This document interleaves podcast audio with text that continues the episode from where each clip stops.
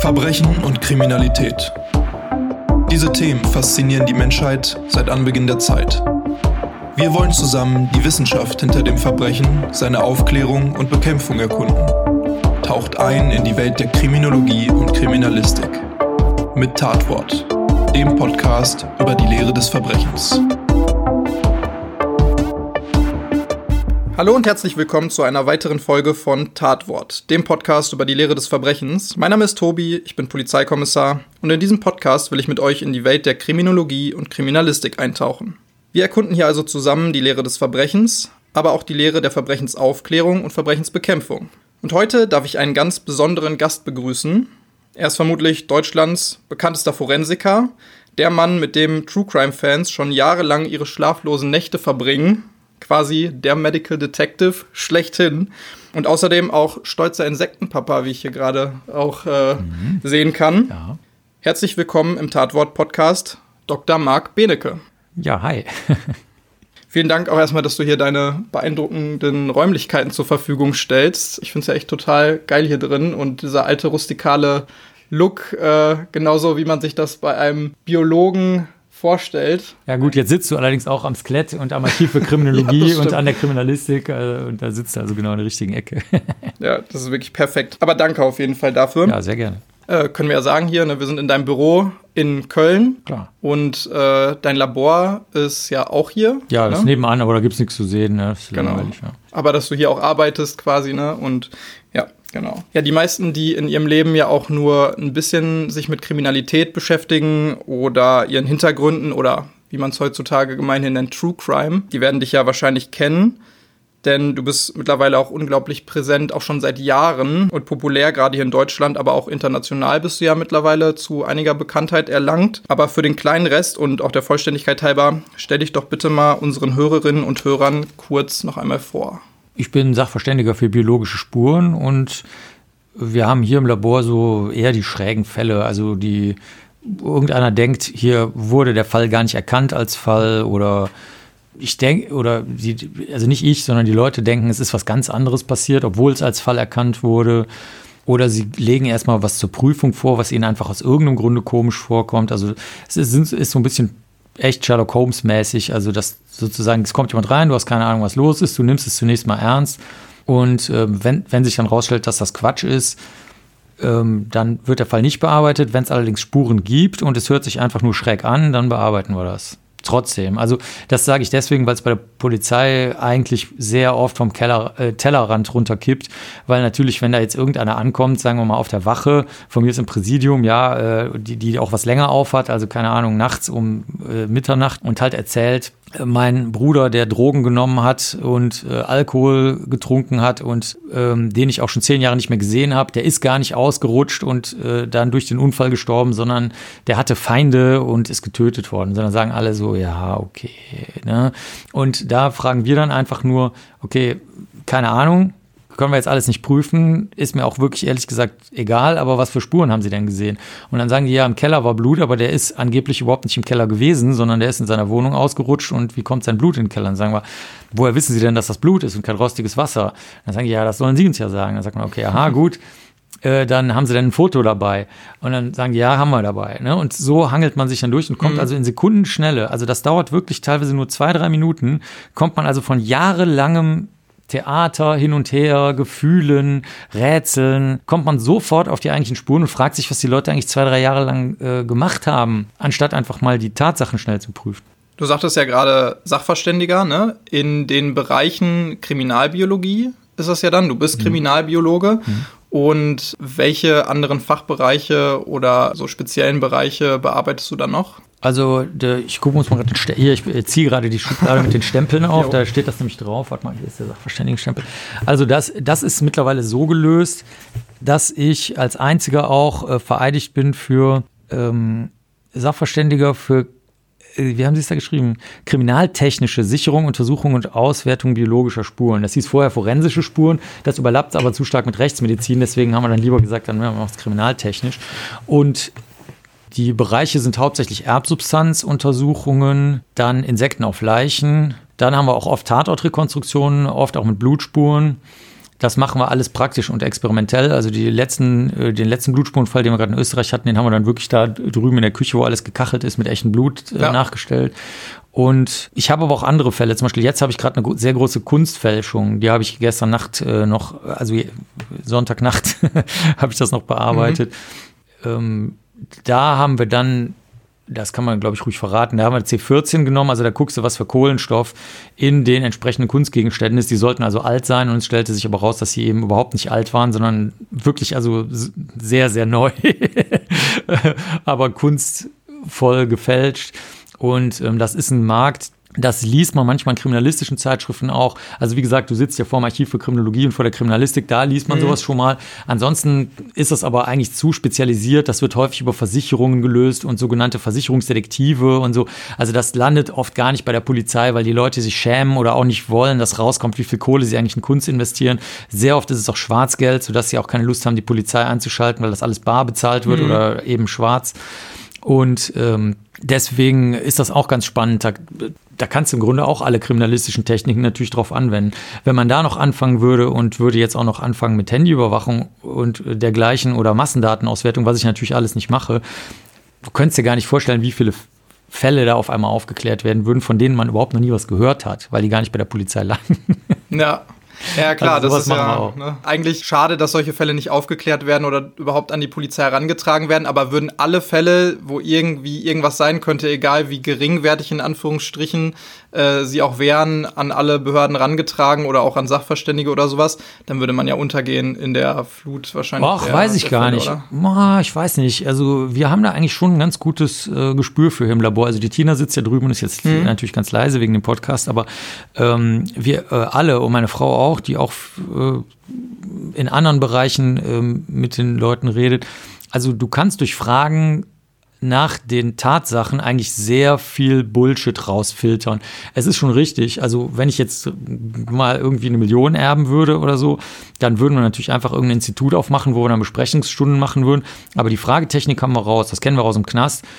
Weißt du, die Leute sind gewohnt, äh, die zum Beispiel zeigen die dir, zu welcher Gang die gehören, weil sie denken, das ist wichtig.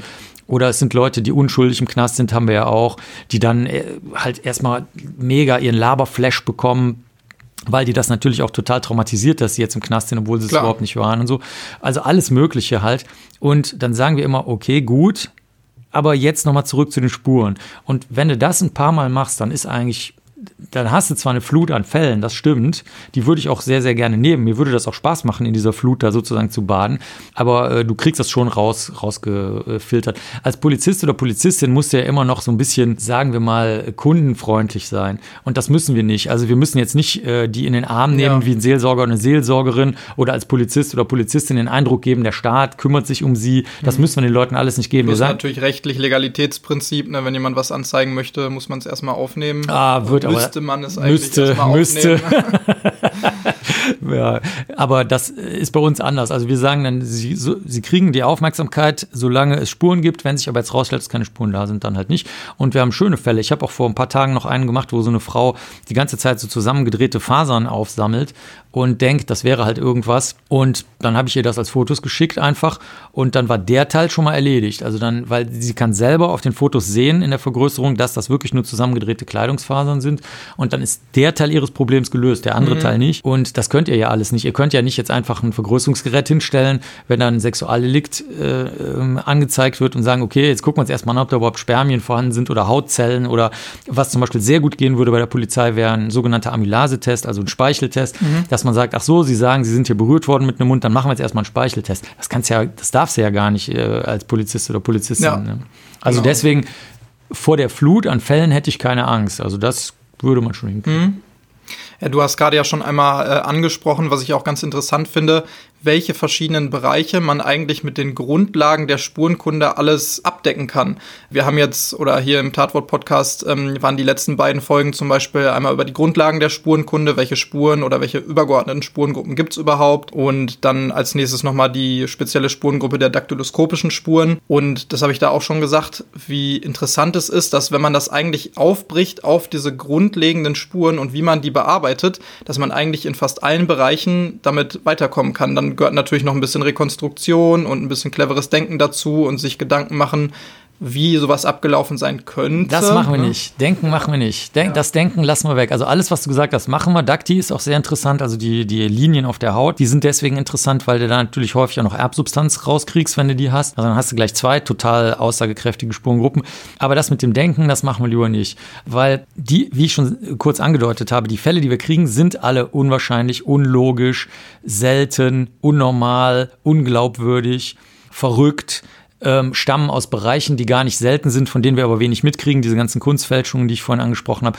Deswegen alles, was gesunder Menschenverstand oder wie du vorhin gesagt hast, cleveres Denken ist, das äh, lassen wir lieber mal raus. Also ich kann mal das umgekehrt erklären, auch alle Fälle, die ich bisher in meinem Leben gesehen habe und auch das Verhalten der Täter oder Täterinnen fand ich eigentlich, äh, also da staune ich drüber, kindlich.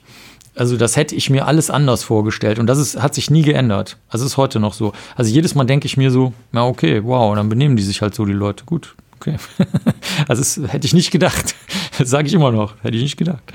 Also eher eine etwas unemotionale Betrachtung von einfach den Fakten und mhm. äh, die Wissenschaft dahinter anwenden, anstatt dieses Gesamtbild und dann emotional auch damit verbunden zu sein oder mhm. sowas zu haben. Glaubst du, das ist eine Eigenschaft, die man als Forensiker, der du ja äh, nun mal bist, auf jeden Fall haben muss, beziehungsweise dass einem das Gegenteil deinem Weg steht? Ja, in, in, nur in meinem Bereich. Also ich würde jetzt nicht für die anderen forensischen Disziplinen sprechen. Ne? Da gibt es ja viele Mischtechniken. Es gibt ja auch Länder, wo es Coroner gibt. Das sind so Leute, die so, das kann, das kann dann der Dorfälteste sein, der die Leichenschau macht. Und der kann vielleicht sehr gut Informationen über den Ort oder das Dorf mit einfließen lassen. Der kann dann wirklich sagen, okay, okay, also der der kann es gar nicht gewesen sein, weil der ist jetzt so bettlägerig oder so dement und das weiß ich wirklich, der spielt das nicht. Während jemand, der von außen kommt, sagt, okay, der ist bettlägerig und das in Wirklichkeit ist das nur Fake. Also deswegen, für meinen Bereich ist das absolut notwendig, nur auf die Spuren zu gucken. Erstens, um die Flut abzu oder einzudampfen auf das, was wirklich interessant ist und zweitens eben, um nicht in den, den Grundannahmenfehler zu machen, dass man sagt, das kann ja überhaupt nicht sein, das brauche ich nicht prüfen. So gesehen und ja, es stimmt auch, was du gefragt hast. Es steht im Weg, das weiß ich äh, tatsächlich. Wenn du das nicht hast, ich habe eine Ex-Studierende, mit der ich auch heute noch befreundet bin, die ist so emotional ähm, in Bezug auf Fälle jetzt dein Gehirn wird einfach wie eine Maschine, wenn du diese Gefühle in Bezug auf den Fall hast. Privat kannst du so viele Gefühle haben, wie du willst, ne? Aber wenn es um den Fall geht und du hast sie, dann stört es einfach wie eine Maschine dein Denken. Dann wird sozusagen, wenn du dir das wie Energie im Gehirn vorstellst, dann wird die Energie im Gehirn an die falsche Stelle gelenkt, weil natürlich Gefühle bei Menschen immer den Vorrang haben.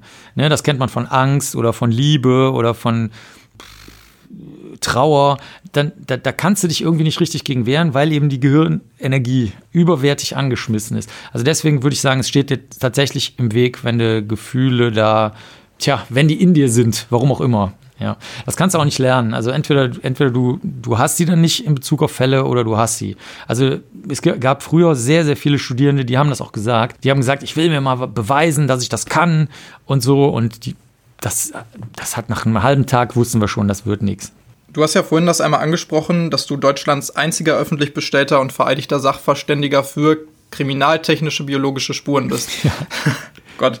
Ähm, was bedeutet das denn genau? Heißt das, dass wenn biologische Spuren vorhanden sind und die nicht durch die Polizei sowieso schon bearbeitet werden in den KTUs, also dass du der Einzige bist, der quasi herangezogen werden kann in Deutschland, um solche Spuren nochmal nachzuuntersuchen? Oder wirst du überhaupt von der Polizei hinzugezogen oder machst du jetzt, mhm. so wie du es gerade gesagt hast, eher private Fälle, die sowieso runtergefallen sind bei der Polizei?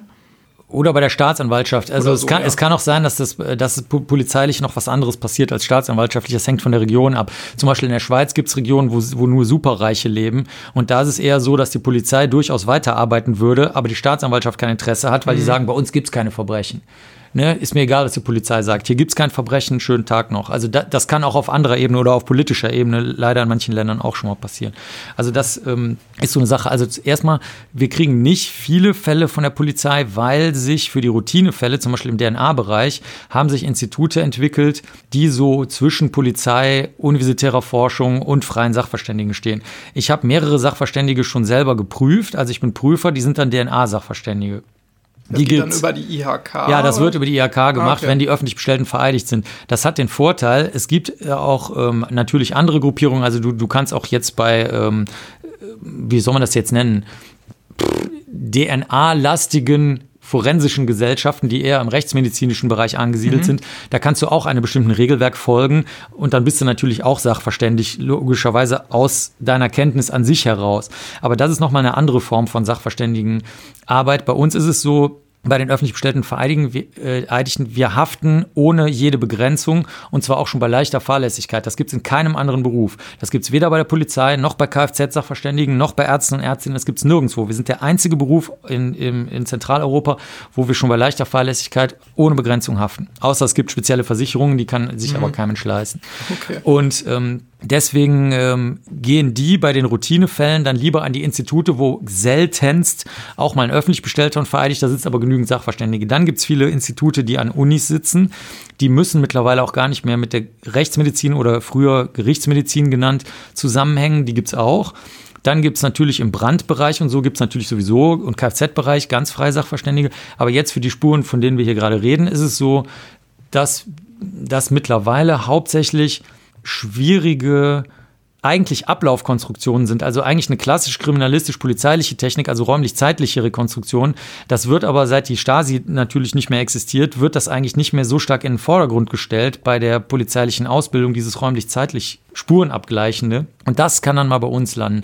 Über wen das jetzt kommt, das ist eigentlich eher Zufall. Also das sind häufig Angehörige, ja, es sind eigentlich häufig Angehörige, muss ich sagen, ähm, weil es hat sich auch noch was geändert bei der Polizei. Es gab halt viele Reformen zwischendurch von innenministerieller Seite aus, also sogenannte Umstrukturierungen in den Behörden. Und die haben dazu geführt, dass mittlerweile, pff, sagen wir mal, die einzelnen Beamtinnen und Beamtinnen, die früher noch so ein bisschen wie im Kino gesagt haben, das ist mein Fall, das entscheide ich jetzt, wie das gemacht wird, mhm. natürlich in Absprache mit der Staatsanwaltschaft, die gibt es nicht mehr. Also gerade jetzt, wenn das eine, eine BAO ist oder eine, eine große Mordkommission oder sowas, dann ist natürlich immer noch der Leiter oder die Leiterin, das sind natürlich immer noch Charaktere die selber die Verantwortung tragen und auch wissen, dass sie die Verantwortung tragen. Aber dass die jetzt sagen, ich gebe das jetzt dem und dem Sachverständigen, mir ist das jetzt egal, oder was wir auch noch früher erlebt haben, mir ist das scheißegal, ob hier der Innenminister steht oder die Innenministerin, die kommen mir nicht hierhin, das, dann, dann müsst ihr mich halt feuern oder sozusagen degradieren, jetzt mal mhm. flapsig gesagt.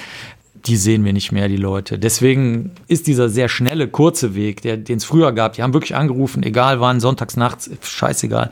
Äh, das habe ich seit boah, ey, das habe ich seit Ewigkeiten nicht mehr erlebt. Kann ich, aber, kann ich aber verstehen, weil natürlich äh, Breitenverwendung ist ja ein großes Ding bei der Polizei.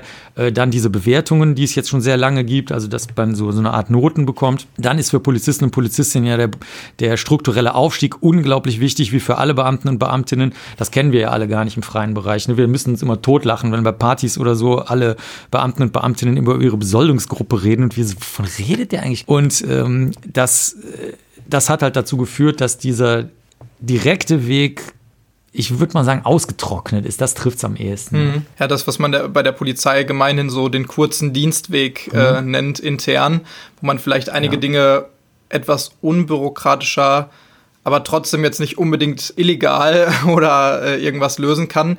Das hast du recht, das gibt es natürlich nicht mehr, hat die Zentralisierung natürlich äh, unter anderem für gesorgt und genau diese Dinge, die du auch gerade angesprochen hast. Ne? Es ist nicht nur Zentralisierung, es liegt auch wirklich dran, dass äh, wenn du sehr stark so äh, dich selber als jetzt zum Beispiel, nehmen wir mal Todesermittler ansiehst, dessen persönliches Anliegen das auch ist, ne? Dann bist du natürlich heutzutage bei der Polizei nicht mehr so ganz an der richtigen Stelle, weil die möchten halt dieses, sagen wir mal, charismatische Einzelgängertum. Das ist natürlich überhaupt nicht mehr gewünscht, sondern du sollst halt ein Teamplayer sein, du sollst Breitenverwendung haben, du sollst nicht so kauzig sein, du sollst äh, im Grunde genommen auch deine, dein Team als, äh, wie im Wirtschaftsleben, als Gruppe führen können. Du sollst kalkulieren können, wie viele Drucker, Patronen und Toner und äh, Stifte du brauchst und so weiter. und da ist also dieser, dieser häufig sehr, sehr grummelige Einzelkämpfer ist natürlich dann nicht mehr erwünscht. Ne? Ja, ja, klar, auf jeden Fall. Jetzt haben wir gerade schon ein paar Mal über biologische Spuren gesprochen. Ähm, jetzt ist natürlich die Frage, was genau das alles einschließt, biologische Spuren. Also das, womit du dich hauptsächlich beschäftigst im Prinzip. Ich würde sagen, man kennt das ja so in der Spurenkunde auch gemeinhin unter serologischen Spuren, was äh, auch biologische Spuren sind. Also alles, was Erbsubstanz, also DNA, beinhaltet, worüber man einen Individualbeweis auf eine bestimmte Person schließen könnte. Im Zweifelsfall. Mhm. Das heißt, da haben wir Speichel, da haben wir Sperma, Blut, allen voran natürlich. Hautzellen. Genau, Hautzellen, Haare.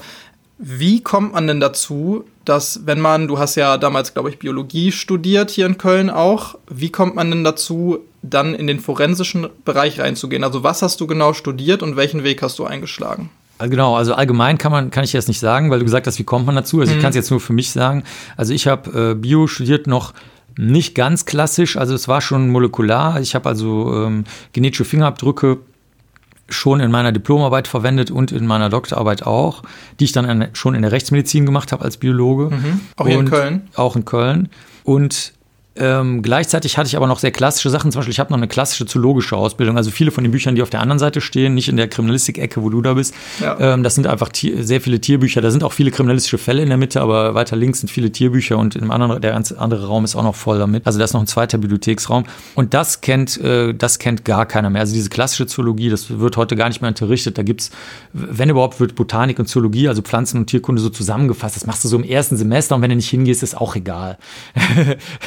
das ist so, das ist so die Vorlesung morgens um acht, wo, ja. wo, wo keiner, also das ist für Studierende sehr spät, äh, sehr früh, für Polizisten und Polizistinnen ist es natürlich nicht so früh, aber normale Studierende wollen also nicht um acht an der Uni sein morgens und da hatte ich dann als Nebenfach noch Psychologie äh, im Diplom und ähm, bin dann einfach für die Doktorarbeit ins Institut für Rechtsmedizin gegangen, wo ich aber vorher schon ein Praktikum gemacht hatte, um genetische Fingerabdrücke zu lernen. Und äh, von da aus, weil meine Chefin nach New York, also nach Manhattan in die Rechtsmedizin gegangen ist, äh, bin ich dann hinterher auch dahin gegangen und bin dann da gelandet. Also das war eher das, also der, der wahre Grund ist eigentlich, dass in der Biologie, also ich habe zum Beispiel im Kölner Zoo auch angefragt, da wollte ich genetische Fingerabdrücke über Flamingos machen eigentlich, mhm. weil das hat Gründe, weil Vögel viel fremd gehen, mehr als man meint. Für die Doktorarbeit und dann Arbeit. Nee, das wollte ich für die Diplomarbeit machen. Ja. Und da hat der Zoodirektor gesagt, das geht nicht, weil das ist zu teuer. Und dann habe ich gesagt, ist mir doch egal, das zahle ich halt selber. Und dann hat er gesagt, äh, pass auf, Junge, ähm, das finde ich super geil von dir, aber solche Leute brauchen wir nicht, die, ihr, wenn, wenn das jetzt auch noch anfängt, dass die Studierenden ihre Abschlussarbeiten selber bezahlen müssen, das möchte ich als altgedienter Zoodirektor nicht fördern. Also das mhm. möchte ich nicht. Also ich möchte, dass das entweder von irgendwem bezahlt wird, der nicht du bist, oder gar nicht stattfindet. Dann habe ich gesagt, ja, das ist aber scheiße, weil dann gibt es meine Flamingo-genetischen Fingerabdrücke nicht. Hat er gesagt, genau, das ist scheiße, aber das fangen wir jetzt gar nicht erst an. Mhm.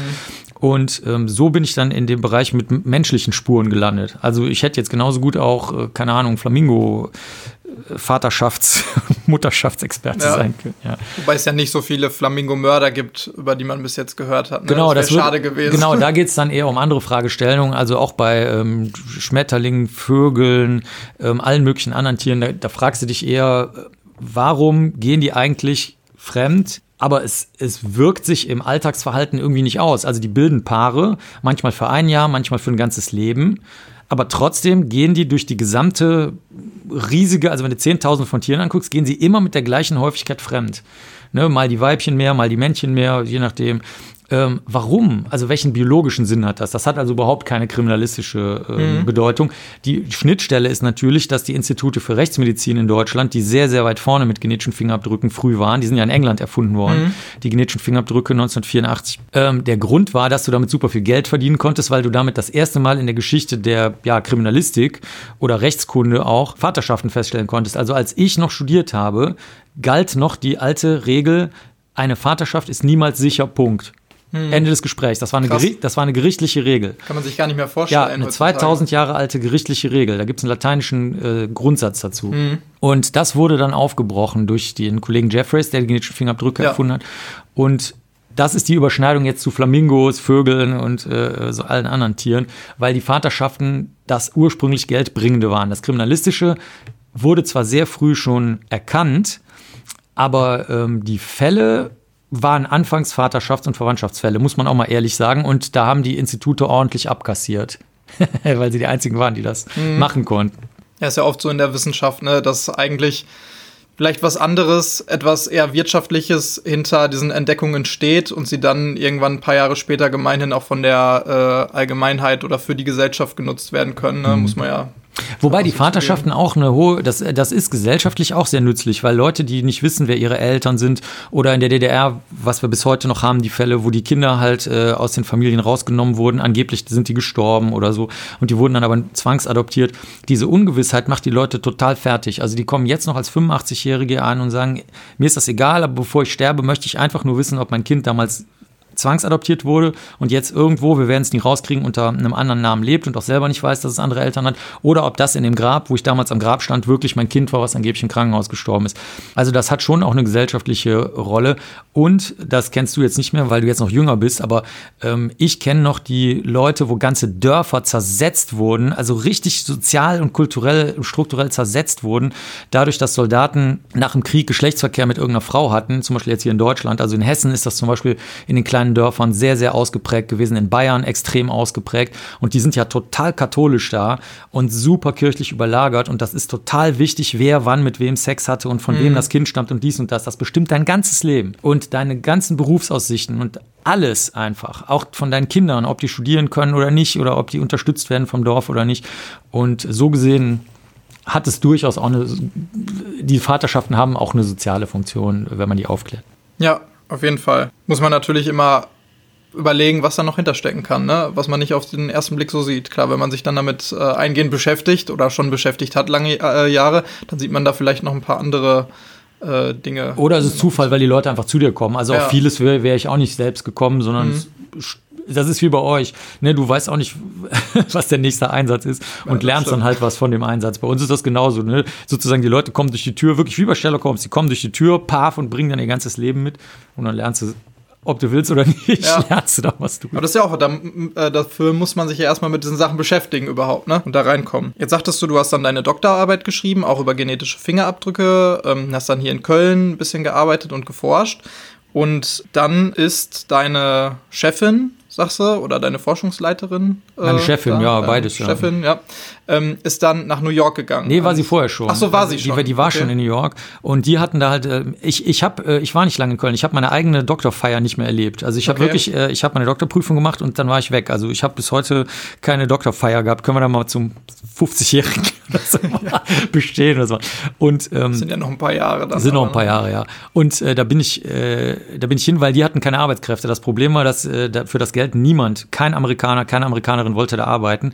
Und das war also, wir waren also so super bunt gemixte Immigranten, wenn du so willst, mhm. Äh, Gang äh, die Amerikaner und Amerikanerinnen haben uns auch immer, mit, ein paar waren natürlich trotzdem da, die haben uns dann immer mit Befremden äh, angeschaut und fanden das irgendwie total merkwürdig, aber das war schon geil da. Also da bin ich dann nach, genau, da, da saß ich dann in der Rechtsmedizin in New York. Mhm.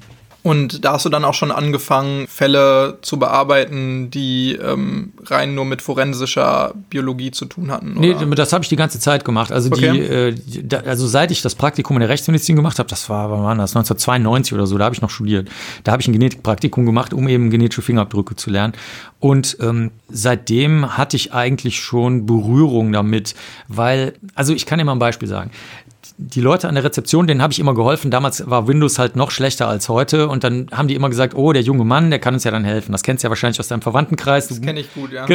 Auch aus dem dienstlichen Bereich. Genau, genau.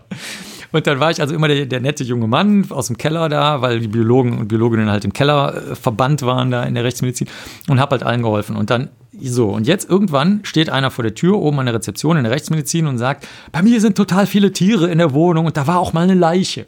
Und dann sagt die Sekretärin, die da sitzt, oder an der Pforte, die da sitzt, die raucht den ganzen Tag Kette oder damals hat die immer geraucht und hat sich natürlich null dafür interessiert, der war das absolut egal. dann hat die, aber jetzt kommt's, dann hat die gesagt, oh, der Benecke, der hilft uns doch immer beim Computer und der interessiert sich doch für Blut und Insekten und irgendwelchen Scheiß. Und so sind die, so sind die Sachen schon sehr, sehr früh bei mir gelandet. Weil ich dann immer der nette junge Mann war, der nicht nur bei Windows Probleme Probleme geholfen hat, wenn das Icon am Desktop verschwunden ist, sondern der auch den merkwürdigen Leuten, wo man sonst gesagt hätte, sorry, sie sind hier falsch, schönes Leben noch, die sind dann bei mir gelandet. So mhm. gesehen hatte ich schon früh äh, schräge Fälle. Ja, Ah, das ist ja cool, wenn man dann mhm. da wirklich so reinkommt, genau wie du sagst, dann kommt das vielleicht auch einfach zu einem, ne? Total. ein bisschen durch Zufall, anstatt dass man da die ganze Zeit nachsuchen muss. Nee, also das kannst du vergessen. Also ich habe immer wieder Leute hier, also gerade auch aktuell eine, mit der ich sogar eine Veröffentlichung geschrieben habe, die hat ähm, gerade mal jetzt ähm, kennt sich im DNA-Bereich raus und signiert schon jede E-Mail mit, äh, mit forensische Sachverständige. Dann schreibe ich immer drunter, zeig mir doch mal ein Gutachten von dir. Dann sagt sie, ja, ich habe aber noch gar keins geschrieben.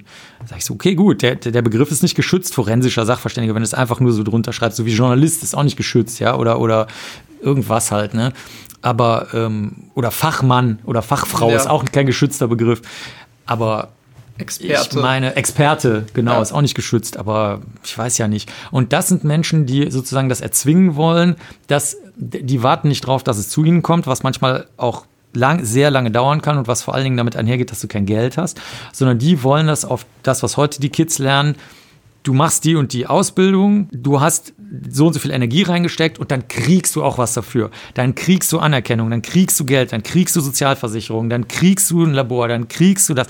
Und darauf sind die nur noch getrimmt. Und äh, das funktioniert in unserem Bereich überhaupt nicht. Das kannst du vergessen. Wenn du irgendwas willst, hast du schon verloren. Mhm. Du darfst nichts wollen. Ne? Jetzt warst du ja auch noch zusätzlich an der FBI-Akademie zum Beispiel, weil da können wir noch mal so den Bogen schlagen zu dem ganzen Polizeilichen. Also klar, Kriminalität, Forensik, das hat sowieso schon alles natürlich viele Verbindungspunkte mit der Polizei.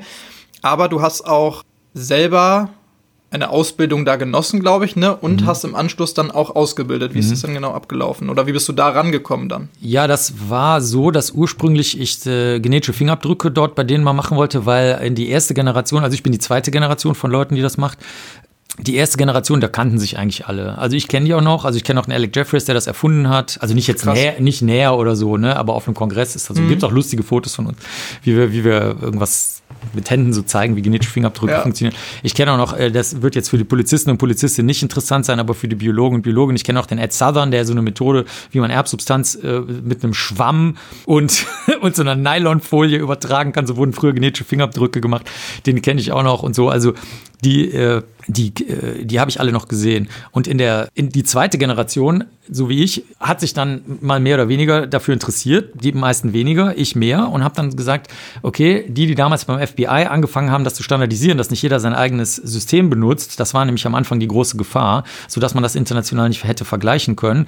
Mit denen würde ich auch gerne was machen. Und da einer von denen hat halt auch Kurse an der FBI Academy gemacht. Dann habe ich dann den Legal Attaché angerufen, also die Geheimdienstleute, und habe gesagt, ja, äh, kann ich da mal mitmachen? Dann haben die gesagt, ja, kannst du machen. Dann habe ich gesagt, oh nee, geht nicht, da ist aber gerade die Frühjahrstagung der Deutschen Gesellschaft für Rechtsmedizin. Dann haben die gesagt, äh, okay, was ist mit dem los? Der, der will nicht zu uns, sondern lieber zu der fucking hm, Frühjahrstag. langweiligen Kongress.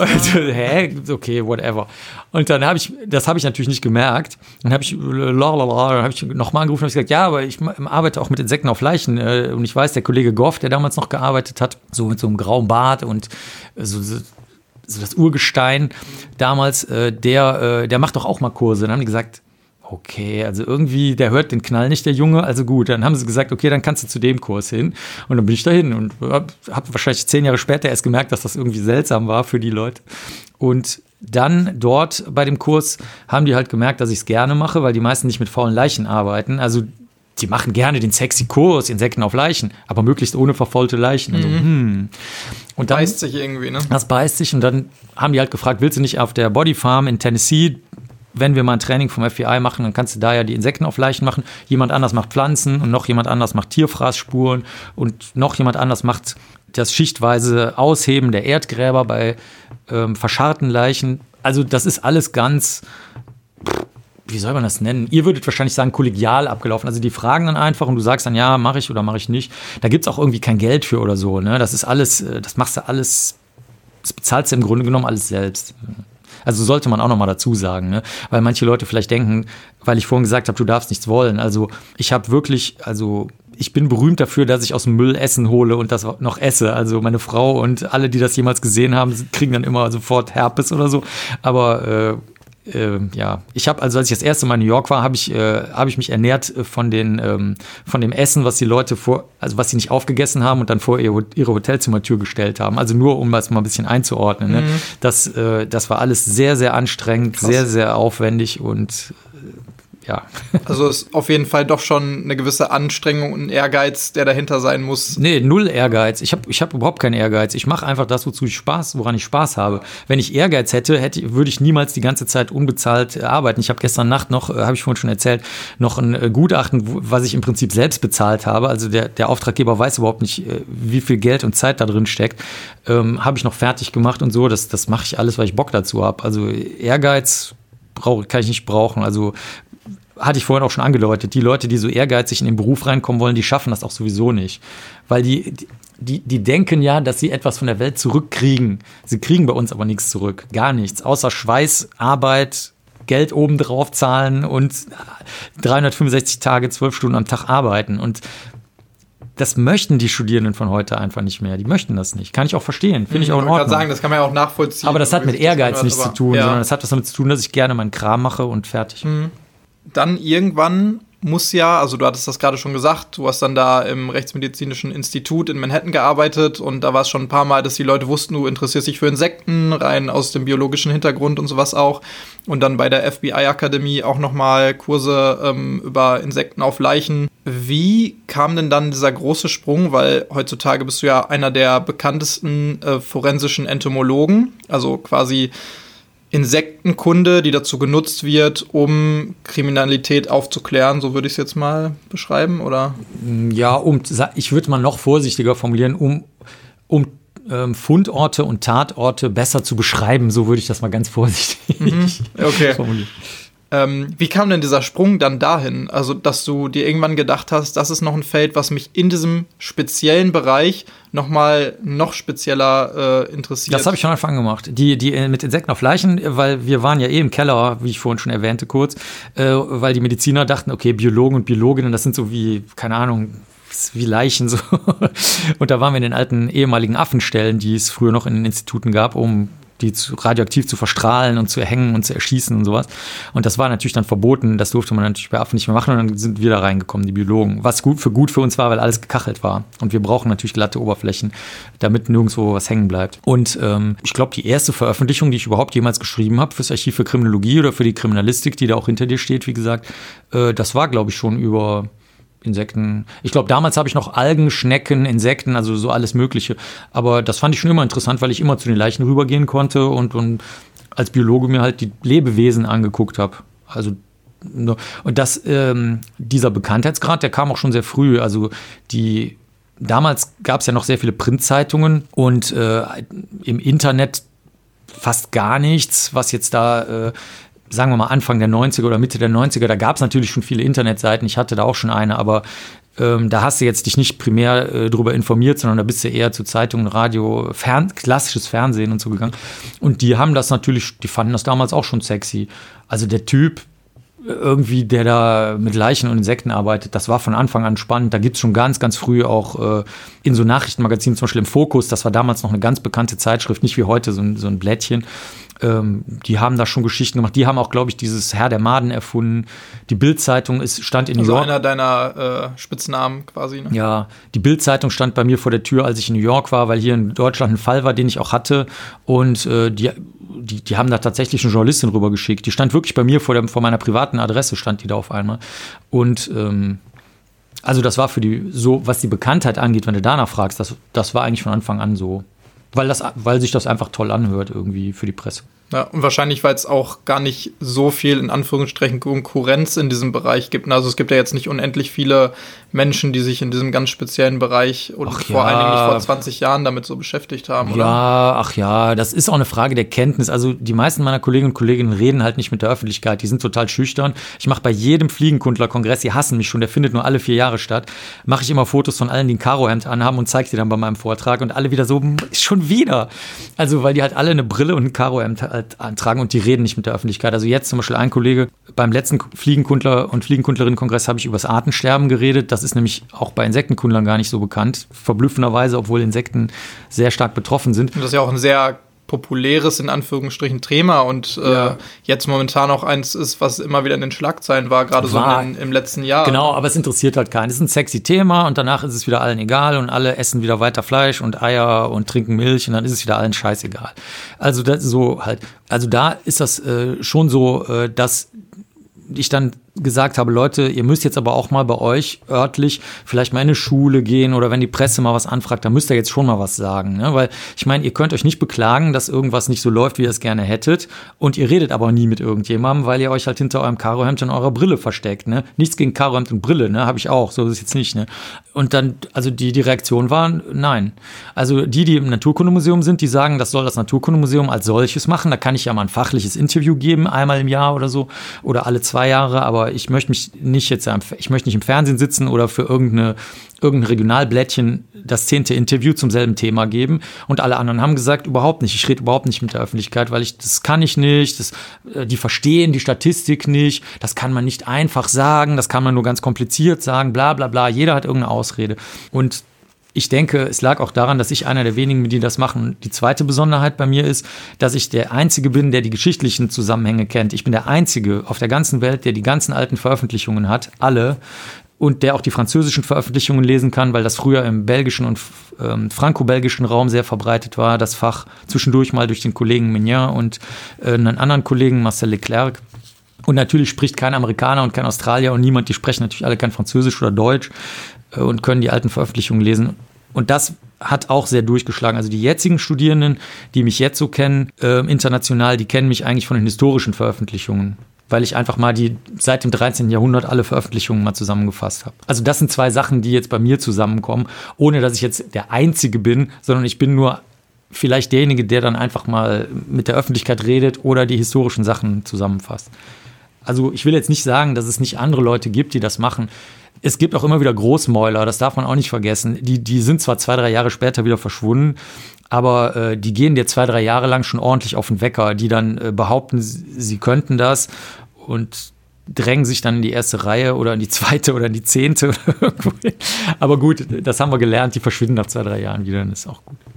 Jetzt hast du ja gerade gesagt, dass du schon länger auch präsent in der Öffentlichkeit bist, hatte ich ja vorhin auch schon mal angesprochen.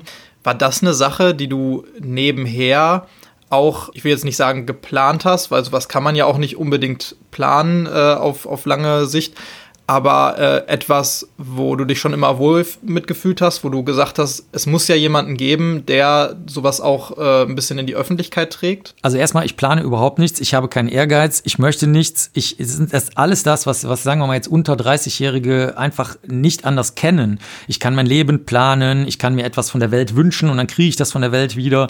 Ich habe etwas vor und das, da, da setze ich mich mit Ehrgeiz oder Energie ran. Das, das kannten wir nicht.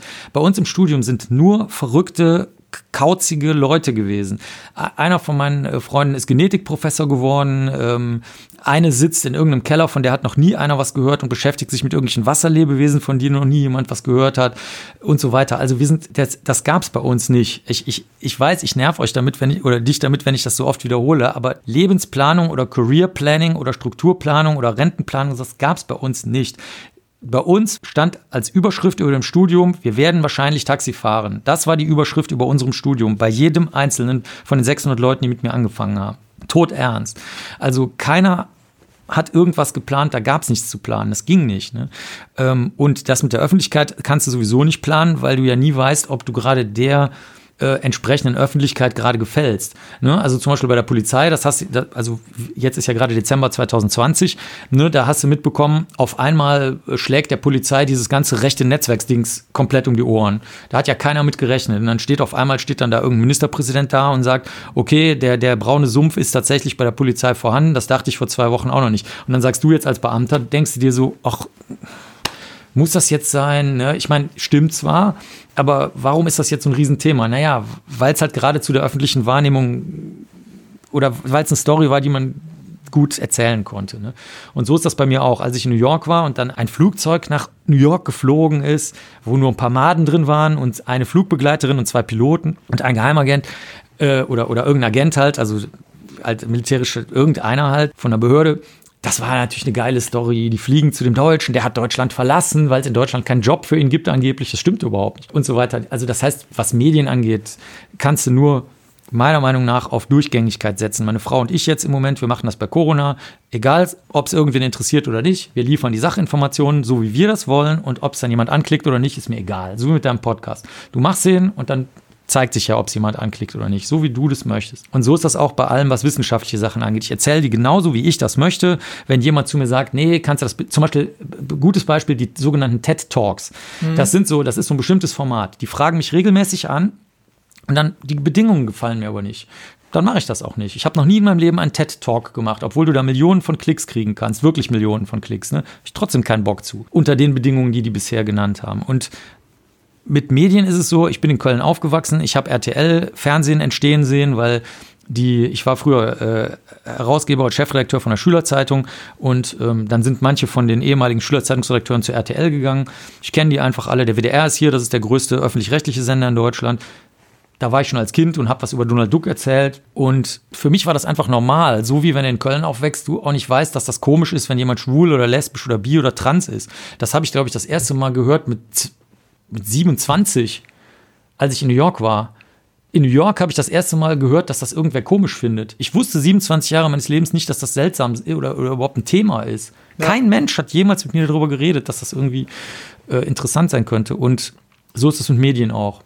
Medien sind für mich was total Normales. Ich rede ohne Fremdworte, normal mit den Leuten, fertig. Auch wenn du jetzt sagst, dass das natürlich alles nicht geplant war, gibt es irgendetwas, was du gerne weitergeben möchtest? Also wie siehst du dich selber in diesem Fall? Ist das für dich eher was Persönliches? Also dass du sagst für dich selber, ich möchte jetzt Rätsel lösen. Ich möchte wie Sherlock Holmes zum Beispiel, haben wir ja gerade ein paar Mal erwähnt, von dem ich auch selber ein Riesenfan bin. Ich finde es, auch wenn es natürlich kein echter Mensch war. Beruht auf einem echten. Genau, also beruht auf einem echten, aber es gab ihn jetzt nicht so, vielleicht wie in den Romanen, dass man ihn als Vorbild nehmen kann und du sagst, ich möchte für mich selber einfach jedes Rätsel, was mir vorgesetzt wird, möchte ich lösen und zwar so sehr, dass ich nicht mehr schlafen kann, jetzt überspitzt mhm. gesagt, mhm. weil es mich so beschäftigt. Oder sagst du eher, du möchtest ähm, aufklären, du hast ja zum Beispiel auch aus deiner Ver oder auf deiner Vergangenheit beruhend, wie, auf deinen Anfängen selber einen äh, Chemiekasten rausgebracht und möchtest quasi quasi Kindern Anleitungen geben und hast auch selber viele äh, Bücher veröffentlicht, die auch, wie war die Bezeichnung, die ich gelesen habe? Populärwissenschaftlich mhm. ähm, als Hintergrund. Also, dass auch wirklich der normale Mensch, der jetzt nicht unbedingt Fachexperte ist, alles verstehen kann, was du da schreibst. Wie siehst du dich da selber? Was, was möchtest du quasi? Wirklich, ich weiß, das hört sich bescheuert an, aber ich möchte echt nichts. Ich biete die Informationen an und was die Leute damit machen, das weiß ich wirklich, auch aus der Arbeit in anderen Ländern, kannst du nicht steuern. Es ist wirklich so, bei Corona ähm, haben wir es jetzt seit März gemacht, also seit dem ersten Tag der sogenannten Maßnahmen, also seit, seit man sich anders verhalten musste als vorher, ähm, haben wir das regelmäßig gemacht. Manche Folgen davon äh, rufen ganz breites Interesse hervor, andere weniger, manche ganz viel Hass von, von irgendwelchen äh, Menschen, die, sich nicht für Wissenschaft interessieren, sondern lieber rumbrüllen. Also selbst in dem Bereich kannst du es nicht steuern. Dann zum Beispiel da war es dann so, da hätte ich gedacht, dass das äh, viel mehr für Boulevardmedien interessant werden könnte, weil sie dann mal so eine Art, äh, ja, wie soll ich sagen, so eine Art Guten haben. Und äh, das war aber nicht so stark der Fall, sondern das ist dann tatsächlich eher so gewesen, dass man gesagt hat, nee, da die Guten sind jetzt die Fachwissenschaftler, die wirklich Virologen sind und Virologinnen sind. Dr. Drosten zum Beispiel. Ja, da gibt es aber noch ein paar andere, ja, die, die dann regional äh, so eingesetzt sind.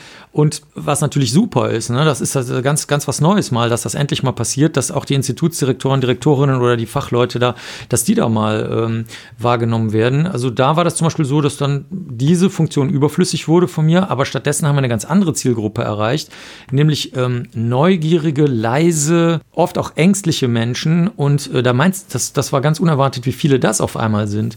Also das kannst du einfach nicht steuern. Du kannst es natürlich steuern wollen.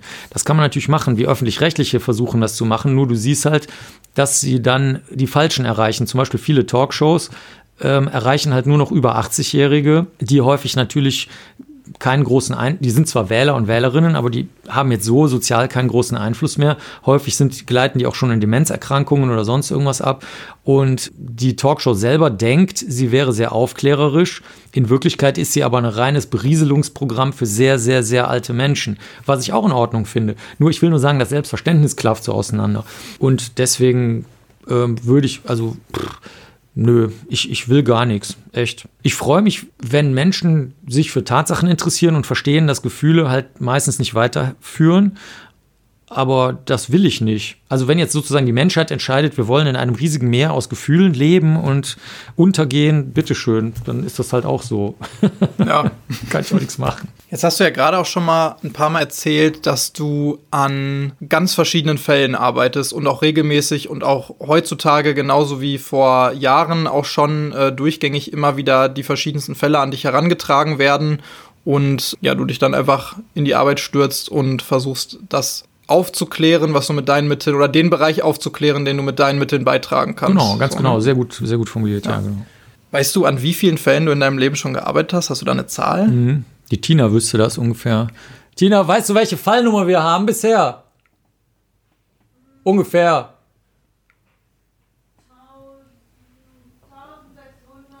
Ungefähr. Also wir sind so, Tina sagt gerade ungefähr 1600 sind die, wo wir eine Akte angelegt haben. Jetzt muss man aber sagen, viel, für vieles legen wir auch gar keine Akte an.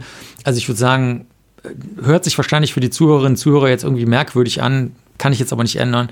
Ähm, das ist bestimmt vier Fünftel der Sachen sind einfach nur so zwei, drei E-Mails, die hin und her gehen und da, da lege ich gar nichts groß für an, weil, weil ich da noch ähm, in dieser sozusagen Vorgesprächsermittlung bin, ob es überhaupt Spuren gibt. Das können auch sehr, sehr dramatische Sachen sein, aber wenn es keine Spuren gibt, äh, legen wir gar keinen Fall dafür an. Also ich würde sagen, von Akten, wie gesagt, haben wir vielleicht jetzt so 1600 Fälle und äh, sagen wir mal, Gespräche, kannst du, kannst du das jetzt nochmal das Vierfache oder Fünffache davon nehmen.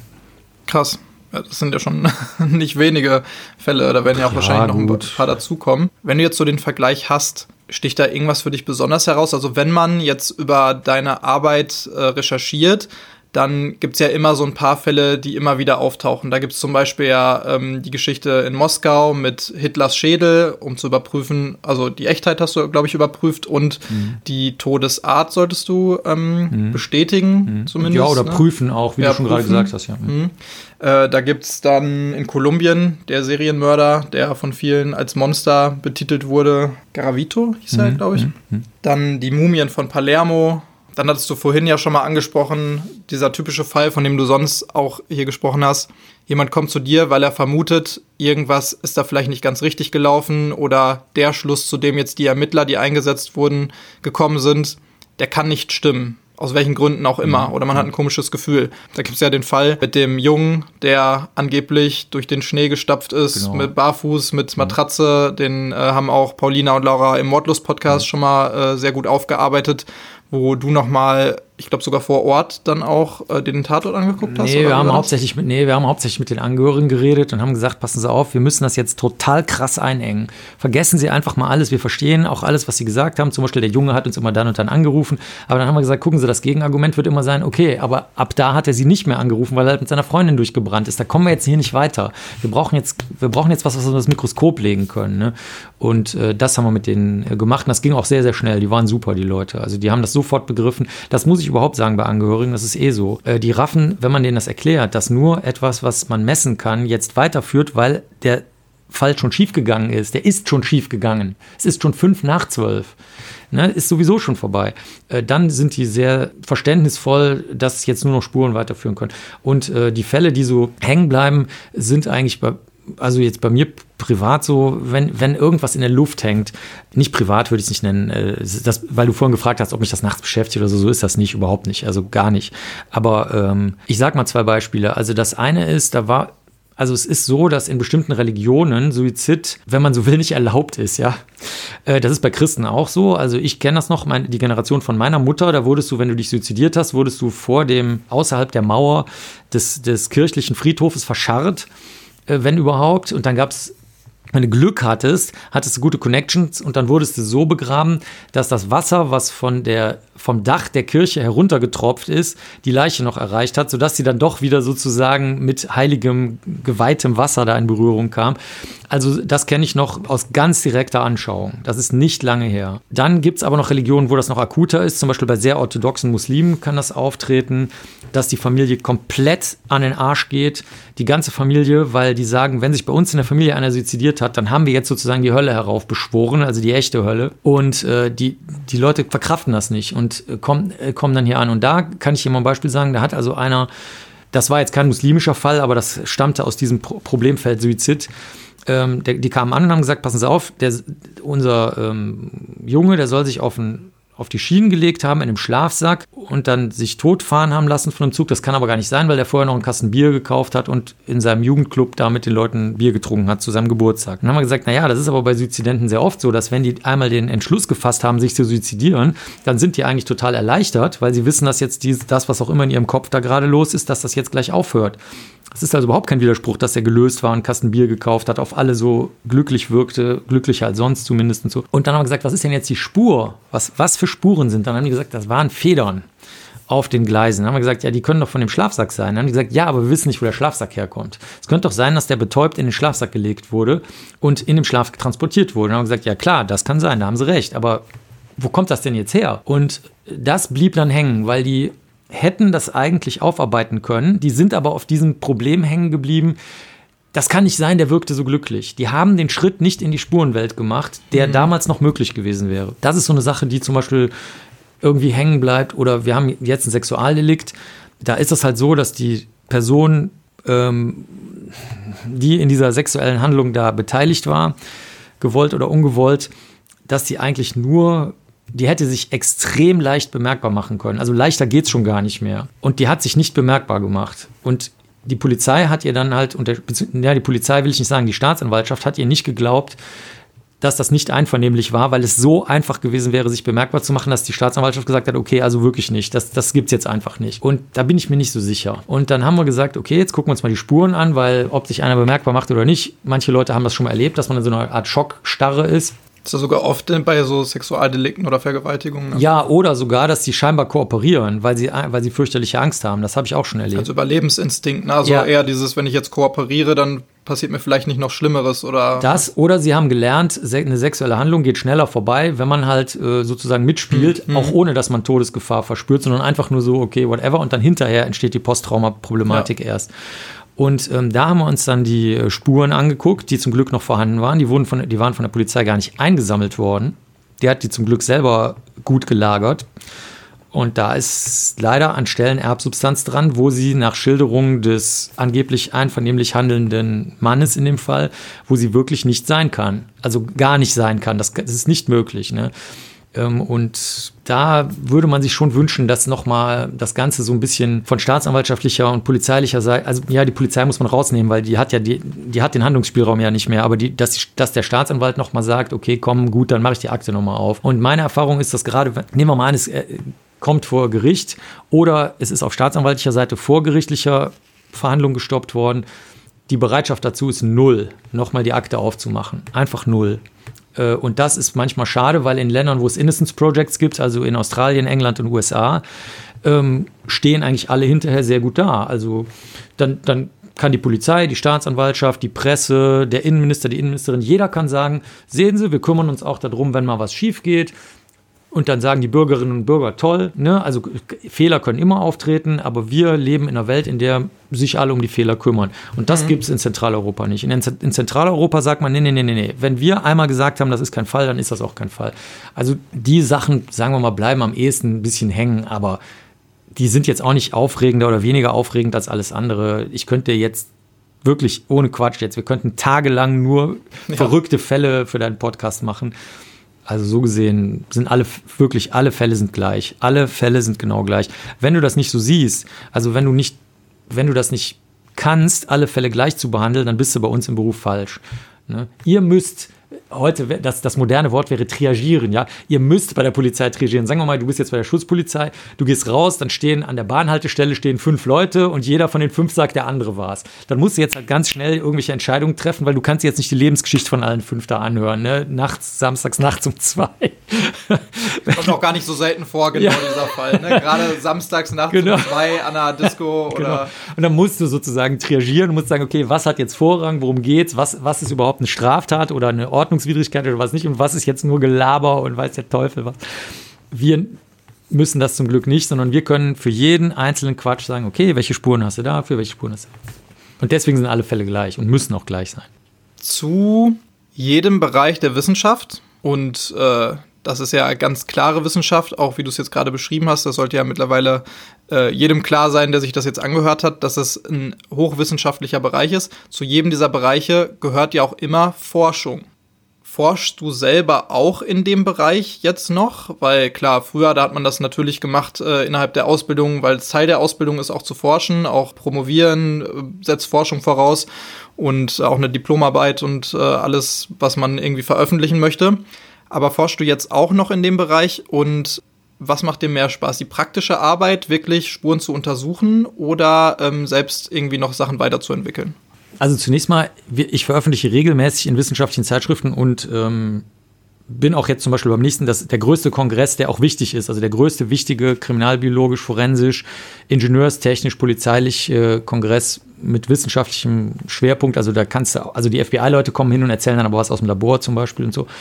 Äh, da, da habe ich dann direkt bei der nächsten Tagung, obwohl die natürlich digital stattfindet, habe ich dann auch wieder eine Präsentation und so weiter. Also das äh, und habe auch dieses Jahr beim Kongress, äh, der auch schon ausgefallen ist, ähm, habe da dann das alles digital mitgemacht als Teilnehmer und das wird auch alles zertifiziert und da gibt es dann Stunden für, die, die man auch vorweisen muss und so. Also sagen wir mal, auf diesem strukturellen wissenschaftlichen Bereich bin ich eh immer unterwegs. Ich bin jetzt mittlerweile in einem Alter nach jetzt äh, ungefähr 92, also kann man jetzt ausrechnen, wann ich das erste Mal damit Berührung hatte. Sagen wir jetzt mal 30 Jahre oder nicht ganz. Ähm, ich bin mittlerweile eher so, dass ich der auf den wissenschaftlichen Kongressen der bin, der jetzt nicht mehr so sehr die reine Forschung vertritt, sondern eher so den Festvortrag hält. Also dann so äh, kurz bevor es das große Gala-Essen für alle gibt, woran ich natürlich nicht teilnehme, aber äh, für alle anderen äh, halte ich dann den, den großen Vortrag, der alles zusammenbindet oder so. Das ist jetzt mittlerweile so ein bisschen in den wissenschaftlichen Gesellschaften meine Funktion. Die Tina und ich, die auch drüben sitzt, die Tina, wie schon mehrmals angedeutet, die ähm, hat auch so wie ich Spaß daran, einfach was Technisches vorzuentwickeln. Danach hast du ja auch gefragt. Das veröffentlichen wir dann eher in der Kriminalistik, ähm, die von den Landeskriminalamtsdirektoren und Direktorinnen rausgegeben wird und äh, gerne auch im Archiv für Kriminologie, was da auch steht. Das ist die älteste äh, durchgehend erscheinende Zeitschrift in Deutschland, zusammen mit dem Archiv für Bergbaukunde. Da äh, kannte ich zum Glück immer die Herausgeber, kenne auch den neuen und äh, kannte den alten und so weiter. Und das ist immer, also nicht jetzt so privat kenne ich die nicht, sondern auf, auf der beruflichen Ebene so, dass man halt sehr schnell was durchreichen kann. Äh, ich habe aber jetzt zum Beispiel auch in der Zeitschrift Der Kriminalist vom Bund Deutscher Kriminalbeamte, habe ich in der ähm, einer der kommenden Ausgaben einen längeren historischen Artikel über Professor Prokop, den Leiter der Rechtsmedizin in Ostberlin. Also da siehst du schon, dass das, das verschwimmt so ein bisschen. Historische Sachen, Anwendungsdinge, zum Beispiel Abformung von Werkzeugspuren, haben die Tina und ich eine wirklich super schöne Arbeit gemacht, wie man mit Silikon, das, da hat die Tina gesagt, das geht. Und dann habe ich gesagt, ja, dann bringen wir alles mit und so, dann probieren wir das mal aus mit irgendwelchem schrägen Scheiß. Und dann haben wir zum Beispiel meinen alten Kinderausweis genommen, der war damals früher noch aus Papier und habe ich einfach aus Scheiße habe ich gesagt, komm, lass uns mal gucken, ob man die Schrift abformen kann mit Silikon. Da hätte jeder jetzt in einem kriminaltechnischen Institut, wie du es vorhin genannt hast, oder kriminaltechnische Untersuchungsstelle äh, in kleineren Behörden, hätte gesagt, lass das mal, was soll das? Man kann keine, Bu man kann von Papier keine Buchstaben abformen, was soll das? Das ging aber. Äh, also Krass. das, ja, das ist total abgespaced, ne? Und also da, hab, da setze ich überhaupt keine Grenzen. Also das, das kann von einem Blutschnelltest sein wo der Hersteller sagt, oder wo in der Apotheke der steht und ich so, hör, den kenne ich ja gar nicht. Zum Beispiel, wenn du, wenn du äh, Blasenkrebs hast, die ganzen Raucher und Raucherinnen, die kriegen ja Blasenkrebs häufig, äh, die können dann schon früh testen, ob sie Blasenkrebs haben, bevor sie es selber merken, indem sie Blut im Urin haben. Und die Stäbchen sind zum Beispiel total geil. Die sind der Wahnsinn. Und dann habe ich rumgefragt hier bei der, in Nordrhein-Westfalen bei den Polizeibehörden, als ich die das erste Mal hatte und irgendwie hat die keiner benutzt. Dann habe ich gesagt, hier schenke ich dir, die kosten 5 Euro oder was, kannst du in jeder Apotheke kaufen. Wir haben das mal getestet mit Blutverdünnung, da kann eine einzige Blutzelle kannst du damit finden. Das ist Irrsinn. Wow, ja. Und ähm, also von so ganz, ganz einfachen Sachen, geradezu kindlichen Sachen, so wie mit dem Chemie-Experimentierkasten, äh, bis zu super komplizierten mathematischen Scheiß, den ich selber nicht verstehe, oder jetzt gerade haben wir was mit C14 gemacht, also radioaktiven Zerfall von Kohlenstoff, das ist, das wird in einem Teilchenbeschleuniger gemacht.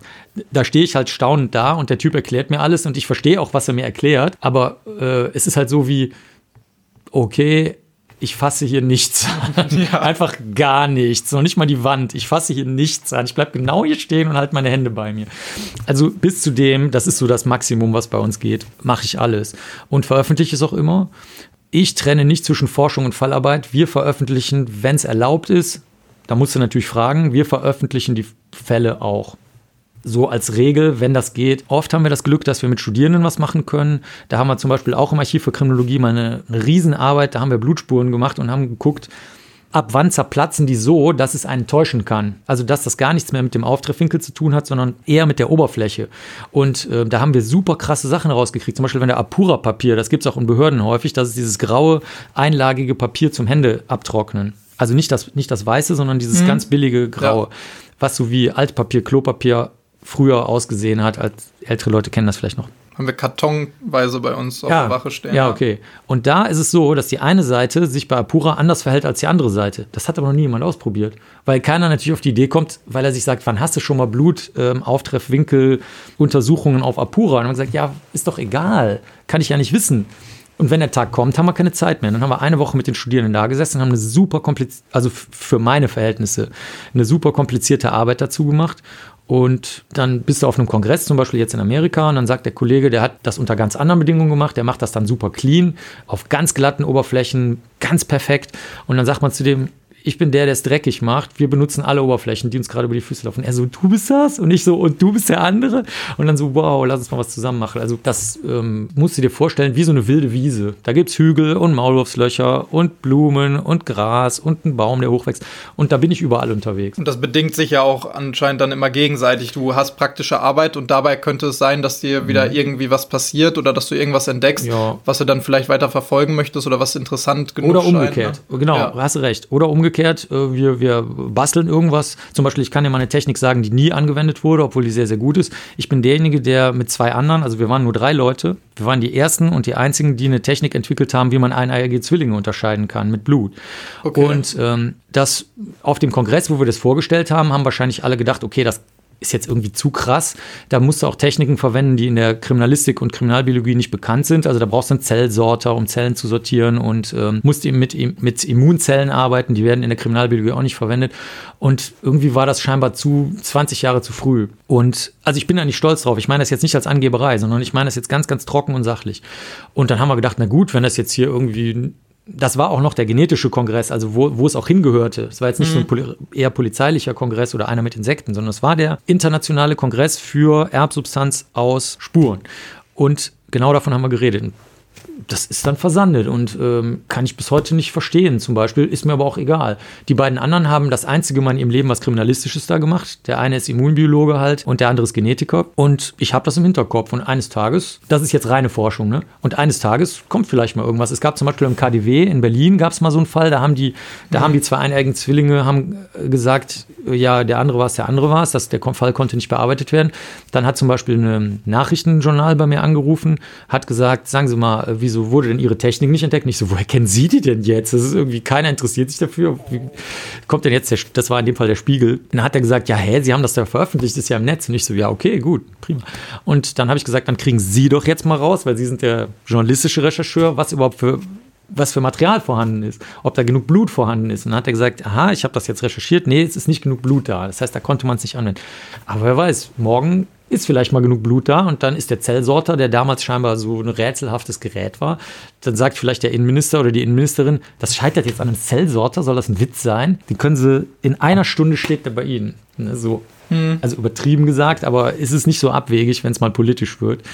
Und deswegen kann das in jede beliebige Richtung ja. gehen. Total interessant auch, also dieser äh KDW-Fall ist auch tatsächlich einer der Fälle, die man sehr, genau wie das Phantom von Heilbronn zum Beispiel, die man im Bereich DNA und Spurenkunde innerhalb der Ausbildung bei der Polizei oder als Kriminalist auf jeden Fall durchnimmt und das auch so als einen der ersten Fälle ja hier bei uns nimmt, wo man dann hinterher mit anderen Techniken, die dann entwickelt worden sind, trotzdem herausfinden konnte, aber das musste dann natürlich erst entwickelt werden, das war dann einige Zeit später, wer von den eineigen Zwillingen es denn war. Und mhm. das finde ich auch total interessant, wie schnell sich solche Sachen entwickeln können, aber auch dass man gar nicht so weit zurückgehen muss innerhalb der Forschung und gerade der kriminaltechnischen äh, Verfahren, um zu einem Ort zu kommen oder zu einer Zeit zu kommen, wo man bestimmte Dinge, die heute ganz normal sind, noch gar nicht konnte. Alleine DNA, genau. dass es tatsächlich ja noch gar nicht so äh, lange her ist und dass man auch teilweise mit der DNA dann Sachen klären konnte, die schon Jahrzehnte davor mhm. zurücklagen. Also mit einem neuen Verfahren alte Fälle wieder. Ja, Jack auf, the Ripper ne? fand ich zum Beispiel ja. super. Das ist ja von letztem Jahr ne? oder von diesem mhm. Jahr die Veröffentlichung. Äh, die, das finde ich auch abschließend. Also das ist meiner Meinung nach die, damit ist, also meiner Meinung nach ist der Fall jetzt äh, gelöst. Also das äh, hätte ich auch vor drei Jahren oder vier Jahren nicht gedacht, ne? Weil da hat ja so eine Krimi-Autorin hat ihr ganzes Geld da reingeschmissen, hat einen fetten Buchvertrag gemacht, hat das Buch auch schon verkauft und hat gesagt, ich löse den Jack the Ripper-Fall. Fall. Ähm, hat dafür super viel Kohle bekommen und war dann leider nachher in Zugzwang, als sie nämlich keine vernünftigen Spuren hatte, weil die Leute von einem bestimmten Archiv, wo sie die biologischen Spuren rausgewinnen wollte, die haben gesagt, wir lassen sie einfach nicht rein. Damit hat die nicht, das hat die noch nie im Leben gehört, den Satz mhm. scheinbar so nein. Oder das Wort nein hat die wohl noch nie gehört. Und äh, dann war sie da ein bisschen in Zugzwang und da dachte ich so, na gut, dann wird es jetzt damit halt enden, dass sie halt sich da halt wichtig getan hat und das verkackt hat, aber das war nicht so. Und man kann bei DNA, äh, kann ich, kann ich ja mal so eine kleine Zeitleiste geben für die Jüngeren jetzt, ne? Oder auch für Leute von der Schutzpolizei, die nicht wie du sich da immer so reinfuchsen und die das aber trotzdem kennen. Also genetische Fingerabdrücke sind ja 84, 85 erfunden worden als Verwandtschaftstest eigentlich äh, für so einen Einwanderungsfall nach England. Da ging es darum, dass irgendwie die Tante oder irgend sowas, also so ein bisschen entferntere Verwandtschaft nachreisen wollte als Familienzugehörigkeitsnachreise und das hat man dann, wollte man prüfen. Dann hat er sofort als nächstes hat er veröffentlicht, übrigens schon sehr, sehr hochwertig veröffentlicht, in, in einer der wichtigsten naturwissenschaftlichen Zeitschriften, die es gibt, ähm, dass man das kriminalistisch anwenden kann. Und äh, 85 war dann sozusagen das Ding, also die Katze aus dem Sack. Äh, dann kleine Spuren im Sinne von so Spritzer auf einer Uhr. Das war einer der ersten Fälle, der Fall Castro. Das war dann so äh, in den frühen 90ern ging das erst. Ist ja auch nicht so lange her.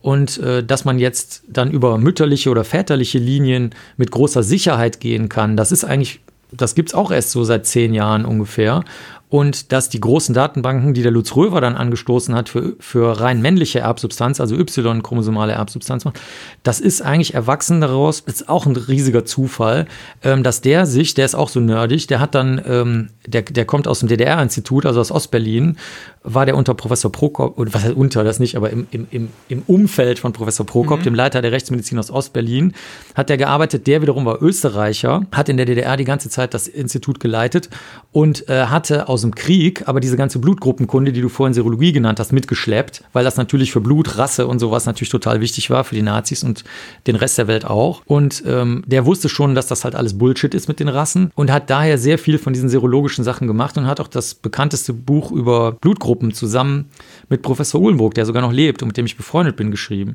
Und diese ganzen verrückten Zufälle haben dazu geführt, dass wir heute zum Beispiel diese sehr, sehr gute Y, also männliche Erbsubstanzdatenbank haben, weil er einfach nerdig gesagt hat, okay, wir können damit zwar keine richtigen Wahrscheinlichkeiten wie bei Vaterschaften oder Zigarettenkippen oder Sperma oder Blut oder so ausrechnen, wie die vor Gericht normalerweise benutzt werden. Da haben nämlich dann alle gesagt, ja, dann lass es halt, wenn es nicht geht. Sondern hat er gesagt, ist mir doch egal, wenn ich genügend Y-chromosomale Daten habe, dann kann ich ja sagen, okay, in meiner Datenbank sind 1000, 5000, 10.000, 100.000 Datensätze und darunter findet man die nicht. Und jetzt kommt der Dreh zur klassischen Kriminalistik. Das ist genau das, was du mit Linien auf der Haut machst. Mit Hautleistenabdrücken. Da kannst du auch nicht die Wahrscheinlichkeit ausrechnen. Du kannst aber sagen, unter den 5 Millionen Millionen Datensätzen, die wir haben, haben wir diesen Fingerabdruck aber nicht. Dann kann das Gericht ja immer noch entscheiden, was das bedeutet. Muss ich als Polizist oder Kriminalbiologe nicht entscheiden, das entscheidet sowieso das Gericht.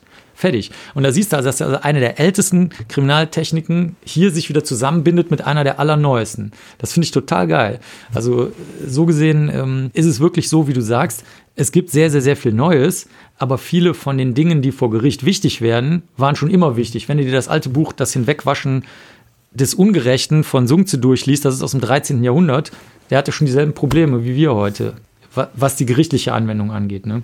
Genau, hatte ich auch in der letzten Folge einmal äh, angesprochen über die daktyloskopischen Spuren. Genau, was du gerade gesagt hast, dass es teilweise ja Schriften gibt, gerade auch so aus dem chinesischen Bereich, äh, sogar aus dem ich meine, 11. Jahrhundert war es, wo genau solche Problematiken auch noch mit beschrieben worden sind und äh, auch, dass es eben nicht nur darauf ankommt, Spuren zu haben, die Verfahren zu haben, sondern dann noch so viele andere Sachen mit gerade kriminalpolitische äh, Hintergründe noch eine so große Rolle spielen und die können einem das erschweren, die kann man aber auch verändern. Sowas dauert aber, weil sowas ist immer kulturell bedingt, dieses ganze Strafverfahren. Ja, unglaublich interessant, wie ja, diese Hintergründe da sind. Ich meine, alleine, weil wir vorhin, oder weil ich kurz Corona erwähnt habe, diese, die manchmal ja Laien, wenn du so willst, sind, aber die sehr viel Erfahrung haben können, die manchmal auch sehr, sehr viel wert ist. Ich meine, es auch äh, das, das Rechtsverfahren, ich meine, unser römisches Recht, was wir in Zentraleuropa haben, das kennen die Angloamerikaner und die Engländer ja überhaupt nicht. Wenn die zu einer Gerichtsverhandlung in Deutschland kommen würden, würden die sagen, hey, was ist denn hier los? Ihr habt ja nur einen objektiven Sachverständigen Sachverständigen oder eine, wieso habt ihr nicht für jede Seite Sachverständige oder sowas? Also da brauchst du nur mit, mit dem Eurostar, mit dem Zug, äh, bist ja blitzschnell in London. Das ist ja wie mit der Straßenbahn fahren. Und äh, das ist eine völlig andere Welt vor Gericht. Oder in den, US, in den, USA wird das total theatralisch alles gemacht. Das kennt man so ein bisschen aus Kinofilmen, aber man muss es mal live erlebt haben. Ich persönlich, ich stand als Sachverständiger, das war ein Vergewaltigungsfall, also ein Sexualdelikt, was als Vergewaltigung angeklagt wurde. Da stand die Staatsanwältin hinter einer sogenannten Grand Jury, das ist bevor überhaupt das Gerichtsverfahren anfängt, entscheiden die, wie, das weitergeht und hat mit den Lippen mir versucht vorzusprechen, was ich als Experte am anderen Ende des Raumes sagen soll. Und dann habe ich die hinterher gefragt, sagen, sagen Sie mal, was machen Sie denn da die ganze Zeit? Und dann hat die gesagt, ey, normalerweise, wenn wir Sachverständige haben, sind die so aufgeregt, wenn da, wenn da diese Grand Jury sitzt, die kriegen kein Wort raus und deswegen spreche ich das immer vor, zum Beispiel. Und da würden wir in Deutschland sagen, okay, wenn das einmal ein Staatsanwalt machen würde, auch nur fünf Sekunden lang, ist das gesamte Verfahren geplatzt. Ne? Also, ja. und trotzdem funktioniert es überall irgendwie. Oder in, in Philippinen, wo ich das erste kriminalistische DNA-Labor, was es da überhaupt gab, aufgebaut habe, da war es zum Beispiel so, dass wir das Problem hatten, da war ich ja noch total jung, ne? Ich glaube, äh, 25 oder so war ich da. Da, da, ähm, da hatte immer der Älteste recht. Und dann haben, dann haben meine, ja, und dann haben meine Kollegen und Kolleginnen zu mir gesagt, ja, Marc, okay, pass auf, das Problem ist jetzt, wir machen das so, du, du machst was auch immer du machst, dann gibst du uns das und dann gucken wir, wer von unserem Team der Älteste ist und der liest das dann einfach vor. War so. Und ehrlich gesagt, hat kein Problem erzeugt. Du musstest die kulturelle Regel kennen und sobald du sie gekannt hast, funktionierte das dann auch. Also es ist, ähm, es ist lehrreich zu sehen, was du sagst, dass, die, dass, dass wirklich die Spur für sich alleine ist halt mein Betätigungsfeld, da fühle ich mich auch wohl, mehr will ich auch gar nicht, ne, zum Thema Wollen und so. Aber äh, der ganze Rest ist für das, was die Menschen als Gerechtigkeit ansehen, die es ja gar nicht gibt, ist ja nur ein mhm. Märchen. Äh, dafür ist der ganze Rest mindestens genauso wichtig wie die Spuren. Nur ohne Spuren geht gar nichts. Das ist das Problem. Das ist wirklich so, ein, äh, so eine kumulatorische Geschichte aus ja. diesen allen verschiedenen Bereichen. Ähm, gerade wo du das sagtest mit der Gerechtigkeit in Folge 2, da haben wir auch schon mal darüber gesprochen, was ist überhaupt Recht, was ist Gerechtigkeit und man kann es halt nicht sagen. Ja, oder man du kannst es festlegen, du kannst es für dich festlegen. Genau, man kann es aber nur in bestimmten kulturellen Bereichen, gesellschaftlichen Bereichen festlegen, ja. aber das ist im Prinzip moralisch und ethisch gesehen für jeden was anderes. Ja. Und was in äh, Südamerika Recht sein muss auf jeden Fall auch äh, rechtlich festgelegt und in der Kultur festgelegt. Das muss hier noch lange nicht Gerechtigkeit äh, bedeuten oder sowas. Ne? Es gibt natürlich ein paar Sachen auch durch die Globalisierung, die sich da immer mehr angleichen vielleicht oder manche sind, manche Länder sind politisch dazu gezwungen, vielleicht ihre Verfahren und ihre Handhabung dieses ganzen Themas ein bisschen anzugleichen. Aber es gibt doch noch sehr krasse Unterschiede in verschiedenen Bereichen. Ne? Wobei da auch da noch ein bisschen unterscheiden muss, wenn man sich an den äh, Fall erinnert äh, vom, äh, vom Gäfgen, wo ja damals der äh, Vize-Chef der Polizeibehörde Folter angedroht hat, sozusagen. Mhm. Wobei, also, oder etwas, was als Folter gilt, angedroht hat ähm, oder angedeutet hat auch da konnte sich ja die deutsche Bevölkerung bis heute nicht einigen, äh, was da, was da jetzt das, das richtige Vorgehen ist. Also das ist zum Beispiel auch eine Problematik. Manche hätten gerne einen stärkeren Staat mit weniger Diskussionen. Nur die Frage ist dann, was passiert, wenn der stärkere Staat auf einmal Einzelfallentscheidungen trifft, die nicht mehr verhandelt, ausdiskutiert, äh, bereit und sei es auch nur mit einer Stimme Mehrheit beschlossen wurden.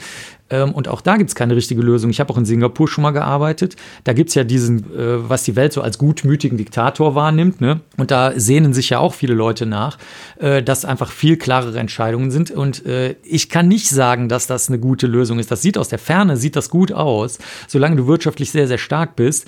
Aber wenn du dort mal vor Ort bist, äh, sieht das schon gar nicht mehr so äh, äh, fein aus. Und auch was rechtliche Entscheidungen angeht, du hast natürlich dann immer mal wieder Richter, die strenger sind und Richterinnen und weniger streng sind und Polizisten, die und Polizistinnen, die verschieden handeln und so.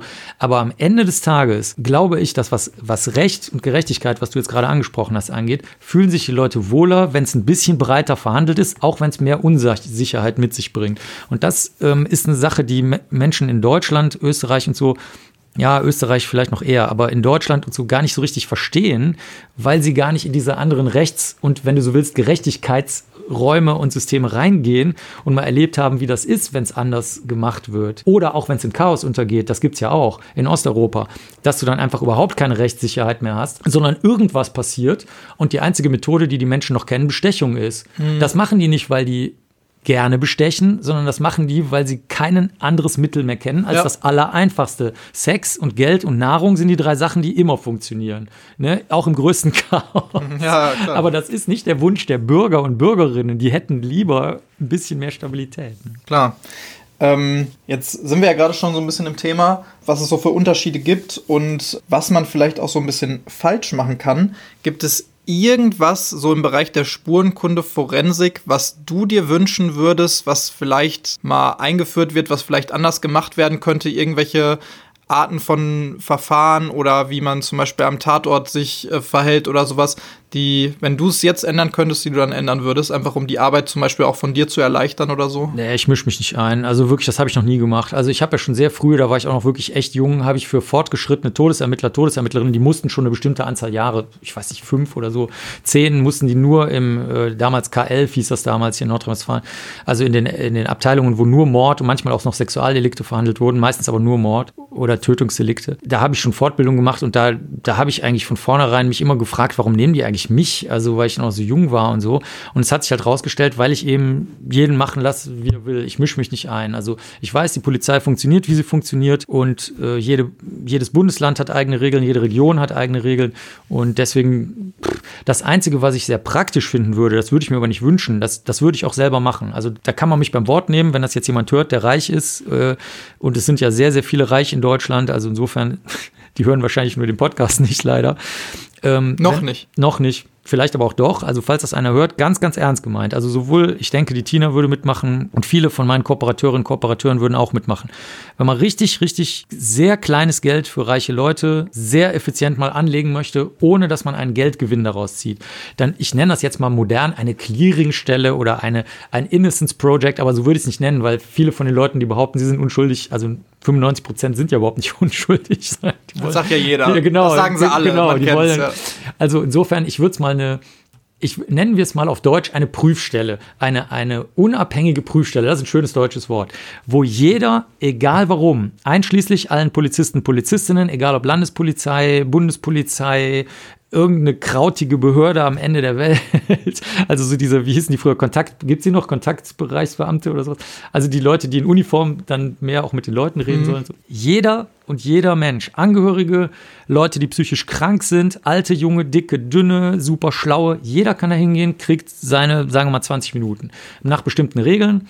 Es müssen, es müssen Informationen vorhanden sein. Man muss die nicht zehnmal wieder hin und her schicken müssen, sondern haben wir auch. Wir haben so einen Leitfaden, welche Informationen wir brauchen und wie man sich die besorgen kann, ist auch mühevoll, das kostet Geld, ist nicht unser Problem. Sollen die einfach machen. Und dann würde ich die Fälle gerne angucken, würde dir sagen, passen Sie auf, ich schreibe Ihnen jetzt mal auf, was man machen kann. Und damit können Sie machen, was Sie wollen. Sie können bei uns bleiben, Sie können das der Polizei geben, Sie können das der Staatsanwaltschaft geben, Sie können das der Presse geben, Sie können es innerhalb Ihrer Familie diskutieren. Das gibt es nämlich auch oft, dass das nur um die Klärung des Sachverhaltes innerhalb der Familie geht. Um mehr geht es gar nicht.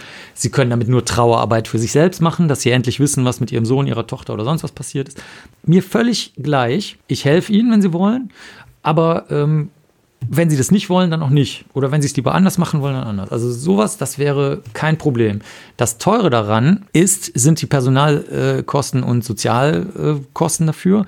Und das Zweite ist das Gebäude. Also die, die, das ver vergessen Menschen, die für Behörden arbeiten, halt immer, wie unfassbar teuer das Gebäude ist. Strom, Wasser, Licht, Bleistifte, Klopapier, Drucker, ähm, Versicherungen, Fenster, die kaputt gehen das sind Kosten, die in der Behörde oder in einem Museum oder in einem Staatstheater oder in einem Kulturbetrieb halt einfach verschwinden.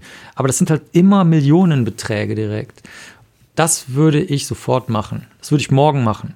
Weil ich brauche keine spannenden Fälle, sondern ich möchte, dass es einen Nutzen, einen möglichst breiten Nutzen hat. Und da ich aber weder Polizist noch Richter bin und auch nicht der schlauste Mensch der Welt und auch kein Journalist und auch kein Sozialarbeiter, wäre das meine Ecke. Die spurenkundliche, wie habe ich das gerade getauft?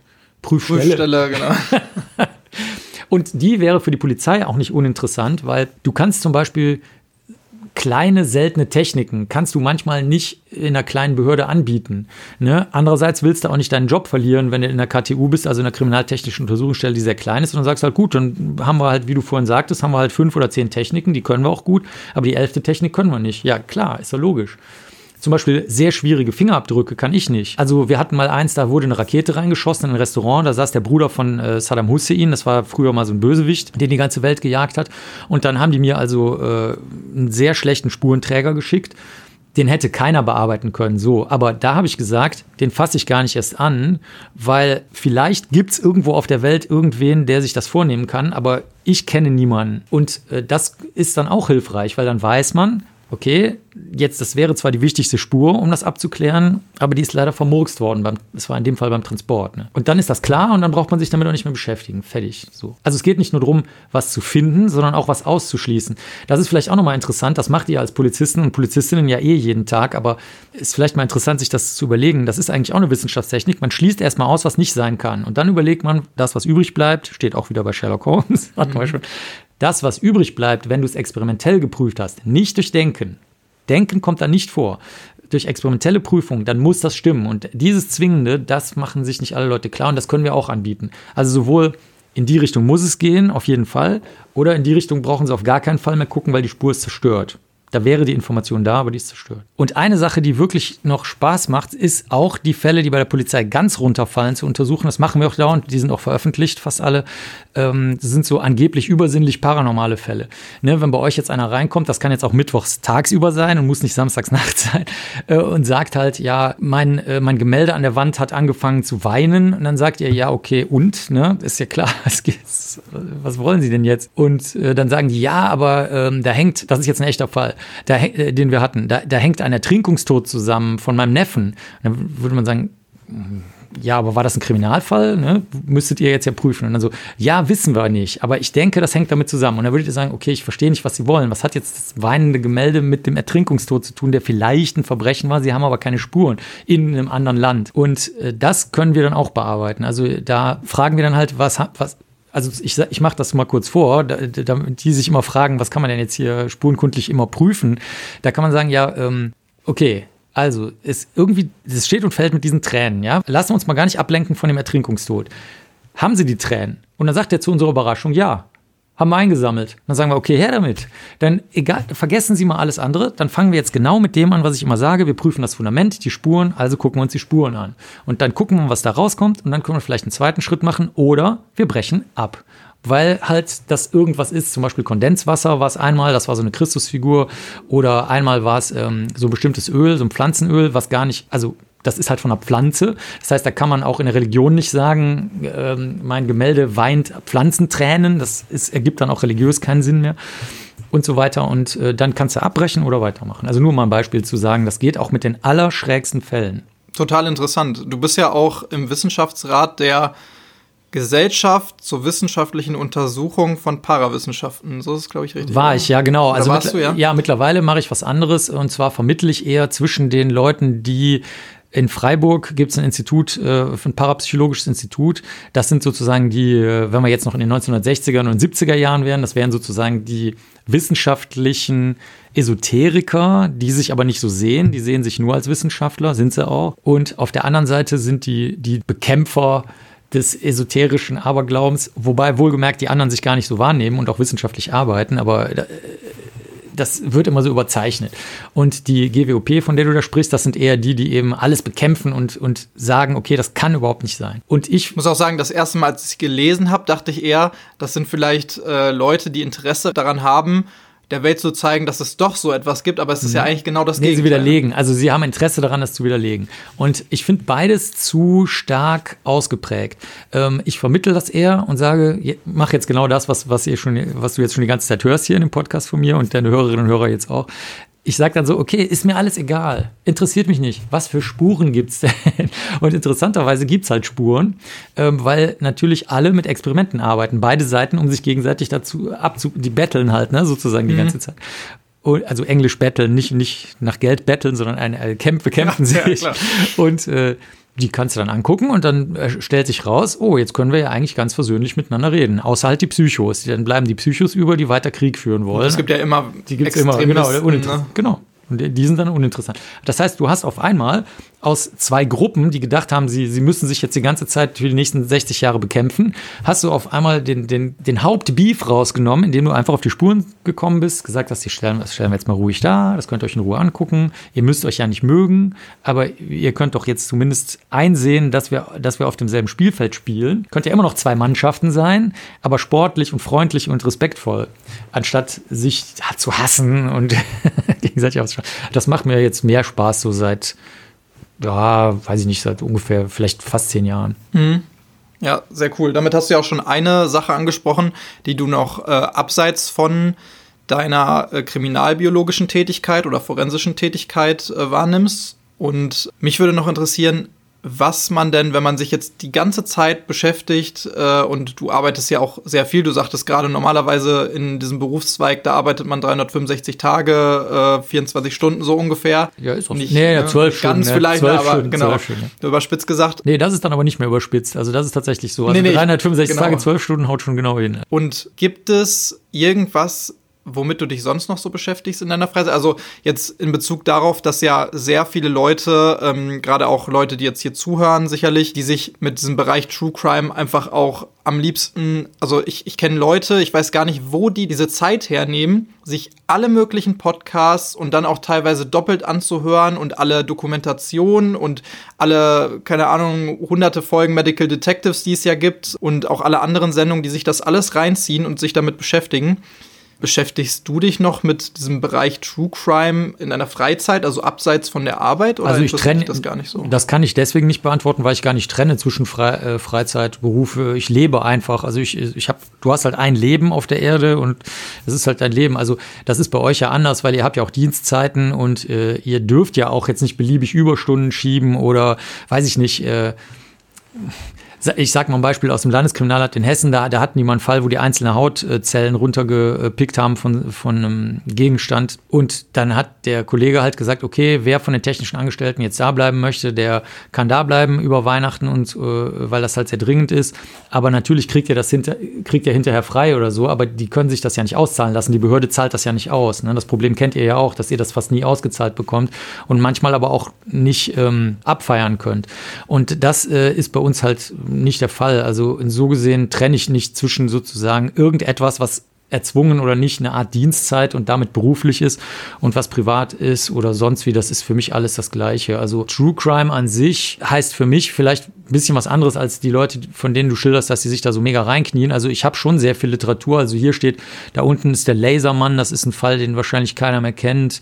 Äh, über da hinten sind viele Serienmordsachen auch aus den 20er Jahren, weil ich da manchmal Vorträge nur über 20er halte, also 1920er Jahre.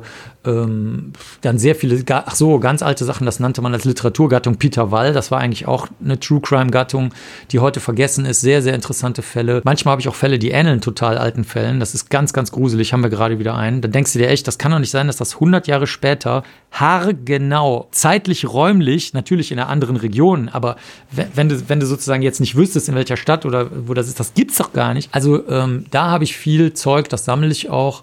Das habe ich auch im Kopf. Komischerweise die Tina auch. Also wir haben sehr, sehr, sehr viel einfach im Kopf. Ich weiß nicht, dafür haben wir halt sonst nichts im Kopf. Also wir stolpern ständig, sind super, äh, super ungeschickt und so und können ganz viele andere Sachen nicht. Aber das interessiert mich, aber nur auf dem der Faktenteil. Also diese ich kriege ganz oft Anfragen, ob ich nicht einen Fall mal prüfen kann, weil der im Fernsehen lief und mich darum kümmern will. Und dann sage ich so, ja, keine Ahnung, du kannst mich jetzt beauftragen und Mhm. kannst unserem Leitfaden folgen, aber ich weiß jetzt nicht, warum soll ich mich jetzt darum kümmern? wenn Ja, so Galileo Mystery mäßig. ja, Galileo Mystery finde ich, äh, fand ich auch nicht schlecht, weil äh, die haben früher auch immer Experimente gemacht, um das zu testen. Nur ähm, wenn ich was für die zum Beispiel gemacht habe, dann habe ich es auch, äh, dann habe ich gesagt, okay, dann müsst ihr mich jetzt auch beauftragen. Also ich mache das jetzt nicht einfach so, weiß ich nicht, weil, weil einfach irgendwer das unterhaltsam findet. Das, das mache ich nicht. Also das muss schon ein echter Auftrag sein, wo dann auch die, die wissenschaftlichen Regeln gelten. Ne?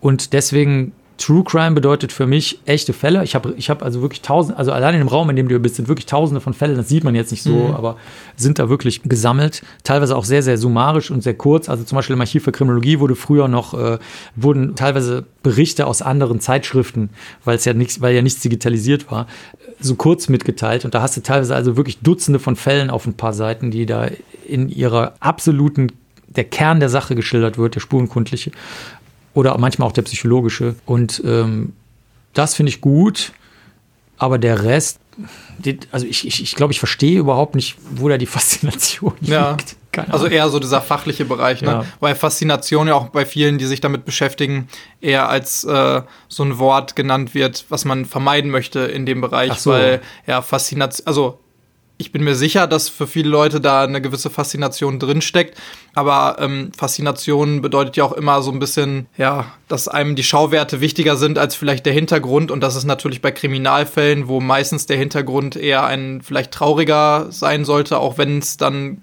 gegebenenfalls natürlich spannend sein kann, das Ganze zu verfolgen. Ja, der wird von so ein paar Leuten irgendwie eher geschämt, würde ja, ich sagen, also, obwohl ich ihn auch schon benutzt habe. Ja, wobei, das, der, das ist halt auch sehr schwer zu sagen, was jetzt ein, für die eine Person äh, faszinierend oder ein Schauwert ist und für die andere nicht. Ich kann mal ein Beispiel sagen. Ich habe ich hab zum Beispiel einen, oder wir haben mehrere Kannibalenfälle, also echte. Ich habe aber angefangen mit historischen Kannibalenfällen. Da, da habe ich noch gar keine echten Fälle, die jetzt laufend waren, bekommen. Und da äh, sind zum Beispiel tatsächlich Leute zu mir gekommen, die sich mit ganz vielen Sicherheitsbrücken äh, Brücken oder, oder Mauern ähm, abgesichert haben, aber die sind selber, äh, die haben selber kannibalistische Zielfantasien und ähm, das, ist, das ist mir auch mehr oder weniger zugelaufen und bei Kannibalismus hast du natürlich den größten Schauwert aller Zeiten. Also das größte Tabu, was es überhaupt gibt, ist Kannibalismus. Da kommt, danach kommt nichts mehr, nichts Sexuelles, nichts mehr. Und ähm, da bin ich einfach äh, drin gestrandet durch Zufall, weil ich der Einzige war, der überhaupt, der das überhaupt nicht gemerkt hat, das Schauwertige und gesagt hat, ja gut, dann müssen wir jetzt halt dann Daten sammeln, Experimente machen, mit Leuten reden und dann kriegen wir das schon hin. Oder ähm, bei Jeff Dahmer zum Beispiel, das ist, ein, das ist ein sehr bekannter Serientäter, den jetzt wahrscheinlich alle, die hier den Podcast hören, kennen, äh, gibt es zum Beispiel ein super Buch von seinem Vater, A Father Story. Das kennt wahrscheinlich jetzt nur noch jeder Hundertste, der hier zuhört und sich für Jeff Dahmer interessiert. Also das heißt, du kannst vom Schauwert auch blitzschnell zu etwas kommen, was gar nicht hauptsächlich klassisch spurenkundlich ist, wo aber trotzdem sehr, sehr viel Information drinsteckt. Zum Beispiel zu der Frage bei Serientätern jetzt, was muss in der Kindheit wirklich schief laufen und ist es das, was wir sonst im polizeilichen Bereich halt kennen? Ne? Polizeilich ist klar, Misshandlung, Fehlernährung, schlechte Erziehungsmethoden, um es jetzt mal so ein bisschen flacher zu sagen, ähm, Rauchen bei den Kindern, Substanzeinnahme und so weiter. Das weiß jeder Polizist und jede Polizistin aus dem Alltag. Das ist klar, dass das kein guter Einfluss ist. Aber was was sorgt für die, für die harte Stelle, dass ein Täter sich entscheidet, ich begehe jetzt diese mhm. Taten? Der Turning Point sozusagen. Ja, der, der, der, die Umsetzung in die echte Handlung sozusagen. Und da kommst du jetzt mit klassischen Techniken nicht weiter. Da musst du halt auch wirklich mal mit den oft sehr wolkigen und ungenauen Angaben der Angehörigen umgehen oder auch mit rätselhaften Spuren am Tatort. Zum Beispiel bei dem Garavito, den du vorhin erwähnt hast, waren das zum Beispiel Bierkorken, also so, so, so Kronkorken von Bierflaschen, die mich sehr interessiert haben und ein paar andere Sachen. Und ich habe dann auch mit seiner Schwester geredet und so. Und die, diesen Nebel da zu lichten, das, da ist es nicht unbedingt ein Fehler, wenn du von was sehr, sehr merkwürdigem, schauwertigem kommst, dich dadurch in den Nebel reinbegibst und dann hinterher der Nebel sich verzieht, weil du da drin rumgewirbelt hast und halt den, den Mist ausgeschlossen, weggeweht hast und so weiter. Deswegen, dass man sich für das Schauwertige interessiert, muss nicht immer schlecht sein, würde ich mal sagen. In meinem Beruf nicht, da bist du falsch eigentlich, aber es könnte auch mal sein, dass, oder ich kann dir sogar ein Beispiel sagen, bei den Innocence Projects, da ist es so, da suchen die sich natürlich Fälle, die auch, sagen wir mal, irgendeinen Abgrund haben oder einen, einen verrückten Dreh. Mhm. Weil, wie gesagt, wie du auch schon richtig sagtest, äh, die meisten Leute waren es halt nicht angeblich. Wir wissen aber, dass sie es waren, weil wir die Spuren sehen. Es müssen sie gewesen sein. Es gibt keine andere Möglichkeit. Keine, ich meine wirklich keine. Ja. ne? Nicht so vielleicht doch, sondern nein. Und ähm, da ist es schon so, dass die erfahrungsgemäß Fälle suchen, die auch eine, eine, gewisse, sagen wir mal, Story in sich bergen. Und die Fälle, die jetzt weniger Story haben, die werden vielleicht nicht so gern genommen. Deswegen wenn es nicht reine Spurenkunde ist, sondern diese meistens an den juristischen Universitätsfakultäten angesiedelten Innocence Projects, dann darf es auch von mir aus mal eine spannende Geschichte für die Studierenden sein, wenn es dazu führt, dass sie das Richtige tun. Mhm. Ja, und in dem Bereich Fiktion, wir hatten ja gerade schon über Sherlock Holmes geredet, auch wenn es natürlich auf äh, teilweise wahren ähm, Begebenheiten Nee, es beruht nur auf, ne? einer, auf, einem echten Charakter, diesem, diesem ja, ja, Arzt aber der hat ja auch, also Sir äh, Arthur Conan Doyle hat ja auch viel recherchiert im kriminalistischen Bereich mhm. und äh, sehr viele Sachen aus der realen Welt damit übernommen, auch was so die Deduktionsmethoden anging und kriminalistische mhm. Verfahren oder so oder auch aus dem allgemeinen Bereich der Wissenschaft ne, und ja. Experimente und so. Ähm, Gibt es da über Sherlock Holmes hinaus irgendwas? Was, was dich interessiert? Liest du da viel irgendwie? Wir hatten ja gerade schon einmal kurz drüber gesprochen, über Fitzek, dass du was mit dem Nee, nee, ich lese überhaupt keine Romane. Der Sebastian weiß das auch. Der weiß das, dass ich noch nie einen Roman von ihm gelesen habe. Ich habe noch keine einzige Zeile von ihm gelesen. Also wirklich nicht einen Satz. Wirklich jetzt. Also das weiß er auch. Ähm, nee, keine Ahnung. Also ich lese keine Krimis. Das, das interessiert mich überhaupt nicht. Also da, überhaupt Fiction. Also ich habe, also ich bin sehr, also ich habe sehr, sehr große Comicsammlungen äh, und ähm, kenne auch viele von den nerdigen Sachen. Aber zum Beispiel auch da gibt es schon wieder so eine Grenze. Zum Beispiel Memes und so weiter. Da habe ich schon wieder keine Ahnung von. Sehr, sehr viele spezialisierte Nerd-Gags und so weiter verstehe ich gar nicht. Die muss mir meine Frau immer erklären, weil die so, die ist so eher so aus dem Computer-Nerd-Ecke-Bereich. Mhm. Also, ähm, also mit, sagen wir mal, popkulturelles Zeug, da kenne ich mich gut aus, aber sobald es zu nerdig wird, kenne ich mich auch nicht mehr aus. Auf der einen Seite und auf der anderen Seite alles, was Fiction ist ähm, und jetzt nicht in diesen popkulturellen Sachen reinfällt, also Comic-Verfilmungen oder sowas, ne, von DC, Marvel, Watchmen und so weiter. Da kenn, also das, da kenne ich mich sehr, sehr, sehr gut aus, aber danach, oder überhaupt im Comic-Bereich, aber alles, was klassische Fiction ist, also insbesondere Krimis, das ist ja der, das ist ja das größte Genre Liebesromane und, und, und Krimis. Davon leben die Verlage ja. Habe ich noch nie gelesen, keine Ahnung kann ich nichts zu sagen. Also. Bei Sherlock Holmes muss ich sagen, habe ich die kriminalistischen Techniken auch überhaupt nur deswegen geprüft, weil ich seit der seit die gegründet wurde Mitglied der deutschen Sherlock Holmes Gesellschaft bin. Also und ähm, dann haben die zu mir gesagt, kannst du das nicht mal so ein bisschen für uns abchecken? Und ansonsten hätte ich das einfach auch nur als charakterlich sehr interessant wahrgenommen, weil Sherlock Holmes ist ja überhaupt nicht so ein arroganter Typ, wie der dann in den modernen Verfilmungen dargestellt wird, sondern der ist ja einfach nur nerdig, was den Leuten oft zurückgezogen, kauzig, arrogant vorkommt, ist er aber gar nicht. So ist die Figur gar nicht dargestellt eigentlich ursprünglich. Und ich fand es eher da fühlte ich mich eher wohl. Also ich habe auch so, ähm, ich kenne das auch von, von Leuten, die in meinem Bereich arbeiten, die sind halt so. Und ich dachte eher so, ach cool, dass das mal richtig dargestellt wird. Nicht immer so dieses sexy, er packt sein Butterbrot neben der Leiche aus, hat auch noch ein Mikroskop da stehen und macht auch noch super Witze und so, so weil so ist das gar nicht. Sondern die Leute sind nur kauzig. Ende. Die haben kein Butterbrot, die haben keine Leiche, die haben kein Mikroskop, sondern die machen halt irgendwas so. Und das fand ich gut bei Sherlock Holmes. Da war ja auch ein bisschen, glaube ich, hatte ich jetzt noch letztens über die neue Verfilmung, die äh, auf Netflix läuft, Enola Holmes. Charakter, den es ja ursprünglich eigentlich gar nicht gab, mhm. seine kleine Schwester. Ach so. ähm, Wusste ich gar nicht. Genau, und da gab es halt sehr viel Kritik dazu, dass man da also der, der Film ist, würde ich sagen, so sehr Selbstermächtigung feministisch und die äh, kleine Enola Holmes, die es auch aufnehmen kann mit Sherlock Holmes, äh, was so Deduktion und mhm. Denken angeht und so, deren Geschichte wird erzählt. Mhm. Der ist auch nicht so schlecht, der Film, aber hat halt nichts mit ursprünglichem Sherlock Holmes so wirklich Ach zu so. tun in der Hinsicht. Und im äh, Zuge der Kritik dessen kam dann auch heraus, dass ja quasi alles, was bis zu einem bestimmten Zeitpunkt veröffentlicht wurde, dass da Sherlock Holmes noch ganz anders war als in diesen ganzen modernen Verfilmungen. Ja was darauf äh, oder was daran liegt, dass die ganzen Leute, die jetzt die Lizenzen haben, zwar die Lizenz für die, den Charakter Sherlock Holmes haben, aber nicht die Lizenz auch seine, ähm, wie nennt man das, Charakterzüge, mhm. die so ein bisschen mehr in den Bereich ähm, Menschlichkeit in Anführungsstrichen gehen, dass sie die gar nicht benutzen mhm. dürfen mhm. in diesen ganzen Verstehe. neuen. Äh Und es hat der zweite Grund ist wahrscheinlich auch, dass halt dieses also du darfst, wenn du, wenn du dich mit etwas sehr gut auskennst,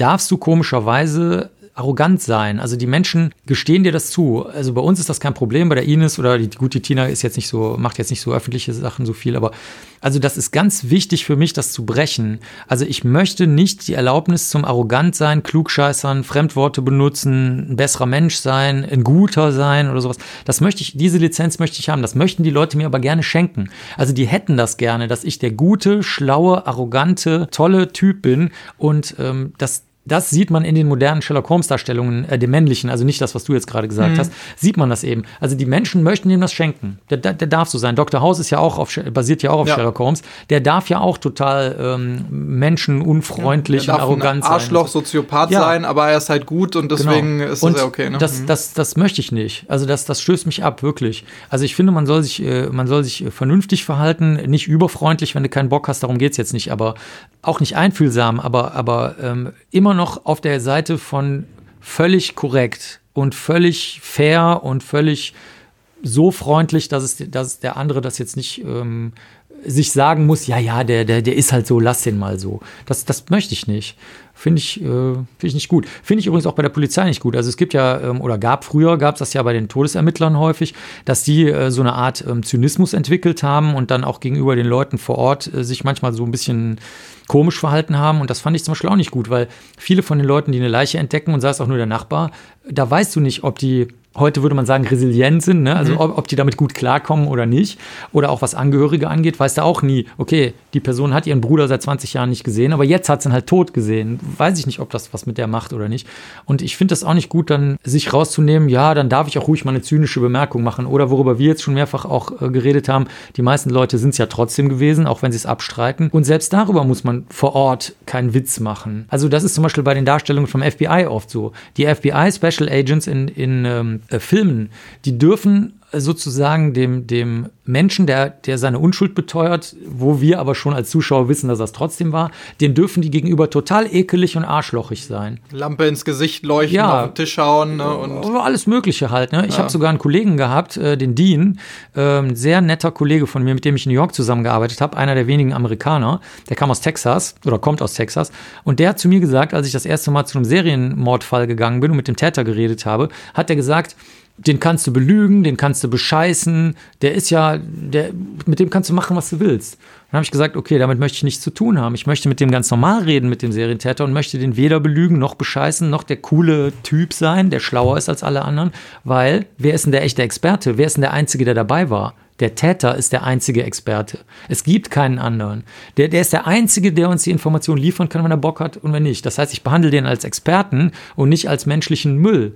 Ne? Und ähm, das äh, finde ich, finde ich immer ein bisschen komisch, wenn, wenn so, wenn man das diesen Filmfiguren dann eben oder auch echten Menschen so zugesteht. Albert Einstein musste auch dagegen kämpfen. Bei dem hat man gesagt, ja, genialer Physiker, Mensch des Jahrhunderts ist er ja sogar gewählt worden vom Times Magazine dann Ende letzten Jahrhunderts oder Jahrtausends. Mhm.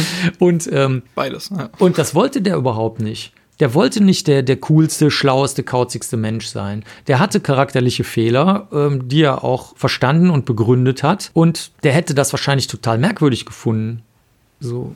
Also ich, ich vergleiche mich natürlich nicht mit Albert Einstein oder so. Ich will nur sagen, selbst solche Leute trifft das. Ne? Ja, und das zeigt ja auch das, was du gerade gesagt hast, der Vollständigkeit halber, ist ja super wichtig und das ist auch heutzutage in unglaublich vielen Fällen schon äh, zutage getreten dass wenn du die Menschen, also in dem Fall die Täter oder Täterin, nicht als Menschen behandelst, dass du einfach nicht viel aus denen herauskriegst in den meisten Fällen. Und es gibt so viele Fälle und auch bekannte Fälle, die mittlerweile auch Gott sei Dank im Bereich der Ausbildung der Polizei zum Thema Vernehmungen zum Beispiel und Befragungen herangezogen werden, wo man sieht, dass Leute denjenigen einfach scheiße behandelt haben auf gut Deutsch und ihn auch nicht als Menschen behandelt haben, sondern eher als Monster, so wie du es gerade auch gesagt hast, wie es in Kolumbien dann vielleicht gemacht wird bei dem ja, Garavito, also, ja. ne, bei dem Serientäter.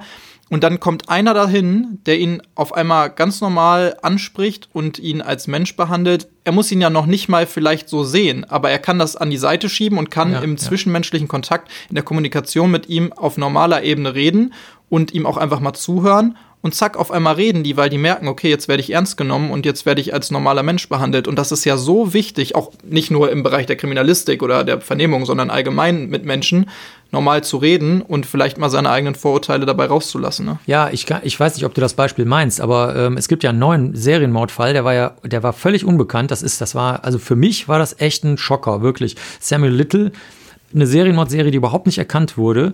Und ähm, da war es ja so, dass der Kollege von der Polizei eben gerade nicht der Spezialist für Vernehmungstechniken war, nicht der FBI-Spezialagent, mhm. nicht irgendein Psychologe oder eine Psychologin, sondern das war der, wenn du so willst, Silly Billy-Beamte äh, da vor Ort, der ähm, das Entscheidende verstanden hat, nämlich, dass der, der Samuel Little ist ja jetzt schon alt, ähm, aber als er die Taten begangen hat, war er ja auch schon jünger. Und äh, natürlich sind die meisten von diesen Serienmorddelikten irgendwie sexuell motiviert und äußern sich auch in sexuellen Handlungen. Und der hat das, der hat das abgestritten, dass das was Sexuelles ist. Und der, der Kollege, da gibt es ja sogar eine Videoaufzeichnung von, der hat ja dann gesagt, okay, passen Sie auf, dann ist das halt nicht sexuell. Gut, ne? weil es ging ja auch darum, dass man viele leicht nicht identifizieren konnte und diese, man brauchte irgendwelche Beschreibungen, wie die Personen ausgesehen haben, als er sie getötet hat, halbwegs. Und dann hat er ja, dann hat er die ja aufgemalt äh, und hat absolut kooperiert weil das Einzige, was ihn gestört hat, sagen wir mal, grundlegend gestört hat, war die falsche Grundannahme, dass die Tat aus der Sicht des Täters sexuell sein muss.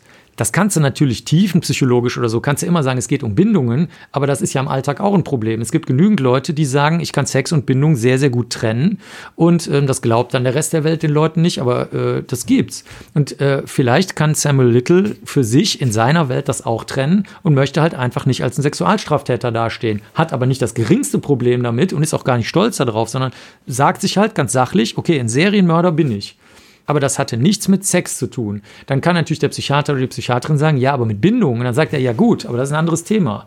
Ne? Und äh, wie ich schon sagte, das können ja selbst normale Menschen oft nicht auseinanderhalten, Sex und Bindung. Und da äh, siehst du eben, also wie du gerade gesagt hast und das beschrieben hast, da siehst du genau so ein Beispiel für so einen Fall, wie du den geschildert hast. Das war, man könnte einfach sagen, das ist doch menschlich, auf diese kleine Bedingung, auf diese kleine Randbedingung jetzt mal einzugehen, die der andere sagt, so wie der Opa, der halt meinetwegen im Krieg war. Und anstatt zu sagen, jeder, der im Krieg war, ist für mich ein Nazi, kann ja sein, dass das stimmt. Aber ich kann doch jetzt bei der Familienfeier mal sagen, okay, der Opa war im Krieg und wir müssen jetzt nicht über Nationalsozialismus reden. Wir hm. können jetzt auch mal über den Rosenkohl reden, den es jetzt gerade gibt. Das ist ja nicht besser oder schlechter Es ändert macht. ja überhaupt nichts. Genau, es ändert ja sowieso nichts daran. Ne? Genau, richtig. Ja. Da gibt es auch eine gute Serie äh, von David Fincher, von dem ich auch ein sehr großer Fan bin, Mindhunter, die genau das, also diese Art und Weise Umgang und dieses Umdenken mit vielleicht Serientätern in dem Fall mhm. und Anfangen des Profiling in den USA mhm. und sowas äh, sich damit beschäftigt. Ja klar, der Robert Ressler kannte ich ja noch, der, der aus den Ach, USA, mit dem, ja klar, mit dem habe ich einen Fall in, in, in Ciudad Juarez gehabt, äh, der, ähm, da hatte so ein, so ein äh, Täter ganz Einer der, der Hauptdarsteller bzw. Hauptcharaktere. Ach so, ja, den, den gibt es aber echt, also das war, ja, ja, ne, das klar, war ein echter also, Mann, ja. ja und nur für ähm, die Zuhörer. Vom FBI, genau, der hat also gegen, der, von dem habe ich die schöne Regel gelernt, schreibe niemals einen schriftlichen Antrag, dann könntest du nämlich ein Nein bekommen, nochmal zu Behörden, ja. sondern der hat immer gesagt, erst mach's einfach und dann hinterher kriegst halt Ärger und dann hast du es aber trotzdem gemacht, so. Mhm. Das ist sehr schön, das ist die, die die FBI-Wrestler-Regel, die er mir mal erzählt hat. Geil. Und ähm, da war das äh, zum Beispiel so, die sind ja auch einfach da reingestolpert. Also die hatten mhm. ja noch gar nicht äh, also damals, äh, also so sagen wir mal 80er, 90er, war das ja ähm, so, dass man noch sehr, sehr stark auch unter Tiefen, also da hat man die, die Welt noch sehr stark entweder verhaltensgesteuert gesehen oder tiefenpsychologisch. Das mhm. waren so die beiden großen Lager. Und die haben sich einfach gesagt, die beiden, also der Douglas und der Wrestler, Ah, weiß ich jetzt nicht, wir, wir, reden jetzt einfach mal mit den Tätern so. Ne? Also das ist manchmal wirklich nicht kindisch, sondern dieses kindliche, so wie, oh, da liegt ein Gegenstand, da muss ich jetzt dran lecken und riechen und den vielleicht mal von allen Seiten angucken und so. Mehr ist es oft gar nicht. Ne? Wobei man an den meisten Sachen an einem Tatort wahrscheinlich nicht lecken sollte. Und auch nicht, ja, und auch nicht direkt auseinandernehmen. Am besten gar nicht anfassen. ja, richtig. Aber klar, die Metapher passt auf jeden Fall. Das war auf jeden Fall schon mal ein schönes Schlusswort. Äh, wir sind jetzt nach gut zwei Stunden, würde ich sagen, am Ende angekommen des, ich sag jetzt mal einfach ganz hoffnungsvoll des ersten Teils. Du hattest es ja gerade ja, schon mal. Ja, wir können gerne, wenn ihr genau, das wollt, äh, postet, äh, postet das hier an euren genau. geliebten Podcast-Inhaber äh, und dann können wir auch noch ein Zelt Genau. Schreibt Feedback über ne, Instagram, Facebook, wie ihr es ja sonst auch kennt. Unter Tatwort-Podcast findet ihr da alle zugehörigen Seiten. Tatwort, ne? Genau, Tatwort. Super lustiges Wortspiel. Mega, ja. Ich bin ein großer Fan von Wortspielen, wie man merkt ist, wahrscheinlich. Ist Eine letzte Frage habe ich noch und zwar, du hast es gerade angesprochen, Lieblings-Marvel-Held? Lieblings würde ich nicht sagen. Also ich, ich mag Spider-Man sehr, weil der äh, ist halt mit ein Grund, warum ich überhaupt Kriminalbiologie gemacht habe, weil der ja im Comic ist er ja, der studiert ja eigentlich immer Biochemie, also seit immer. Ja. der Langzeitstudiert. Immer noch sogar. Der Langzeitstudiert. Ja, äh, neuerdings wird es nicht mehr so behauptet. Ja. In den neueren Comics wird es nicht mehr so behauptet. Aber früher wurde es immer behauptet und das fand ich sehr, sehr spannend, weil der natürlich deutlicher bei Batman natürlich von DC jetzt, aber äh, im Grunde genommen ist das ja häufig entweder actionlastig, dass er das Böse irgendwie bekämpft oder so, aber er ist ja äh, manchmal auch Sachen auf der Spur. Das wird zwar in den Comics nicht so wie bei Batman so ausführlich erzählt, aber so. Das er ist auch Wissenschaftler, er wird als Wissenschaftler, Wissenschaftler und arbeitet in dem Bereich. Bei Batman, also von, der, von dem anderen Verlag das von DC, auch jetzt Lieblings-DC-Held. Ist es natürlich, ist es natürlich viel stärker. Der, der stammt ja auch aus den Detective Comics, die schon so heißen. Ähm, das, da ist es natürlich viel, viel deutlicher. Und der ist auch eigentlich natürlich Kriminaltechniker. Der hat so eine große Höhle und ähm, benutzt auch dann klassische. Der hat zum Beispiel Big Data, hat Batman schon benutzt, bevor es das überhaupt gab, muss man sagen. Also auch sehr, sehr krass eigentlich also wirklich ganz klar beschrieben Big Data Anwendungen, die, die, die, die, also die war für uns nicht vorstellbar. Also als ich angefangen habe zu arbeiten, war das nicht vorstellbar, dass man das jemals machen könnte. Also das Sammeln von quasi Datenbanken oder das Anlegen von Datenbanken und Sammeln von Informationen, um Abgleiche in Bereichen von Spuren oder nicht zeitliche Abgleiche. So, also ne? Also klassischer Fall wäre jetzt, du, du hast alle Telefonverbindungen aus irgendeiner Region und guckst dann nur nach den Knotenverbindungen, die für dich interessant sind, äh, nach, nach irgendeiner Maßgabe, zum Beispiel, dass du sagst, okay, mindestens zwei der Leute, von denen wir wissen, dass sie was zu tun haben, egal warum, mit wem die telefoniert haben, das gucken wir an. Dann entsteht ja wirklich wie in so einer eigentlich vierdimensionalen, wenn man sich das vorstellen könnte, oder dreidimensionalen Welt entstehen ja diese Knotenpunkte wirklich wie bei dieser Filmserie Matrix mhm. so irgendwie. Und äh, das ist wirklich äh, abgefahren. Ja, da, aber ansonsten, ich mag, ich mag eigentlich viele, auch die neueren ähm, Helden und Heldinnen. Ich finde zum Beispiel ähm, in den 90ern haben ja ähm, Dini und Tim, also das Autorengespann und Zeichnergespann, die haben ja äh, Harley Quinn mit dem Joker äh, da entwickelt. Den Joker gab es mhm. natürlich vorher schon. Und die Figur hat sich auch sehr, sehr interessant entwickelt, muss ich sagen. Also auch aus das ist jetzt eher, weil du am Anfang gesagt hast, du machst auch kriminologische Sachen, mit denen ich ja nichts zu tun habe. Aber das ist kriminologisch eigentlich interessant, wie die Figur konstruiert wurde, bis hin zu der von dir auch schon äh, erwähnten Selbstermächtigung, die dann, die dann auf einmal auch eine Riesenrolle spielte, die bei der Erfindung der Figur völlig egal war. Und ähm, dann wurde die ja sogar zwischendurch so wie lesbisch und, und äh, feministisch oder mhm. jetzt neuerdings. Trend vom Joker und genau. genau. Und, und hat also das finde ich, also ich finde viele Figuren da wirklich außerordentlich gut gezeichnet. Auch Sachen, die im Moment jetzt nicht so eine Rolle spielen. Der Pinguin, der ist jetzt im Moment nicht so wichtig. Äh, könnte mit dem nächsten Batman-Film vielleicht wieder werden. Ne? Ja, das könnte passieren. Oder aber auch ähm, Sachen, dass Superman sterben kann, wenn wir jetzt wieder zu DC gehen.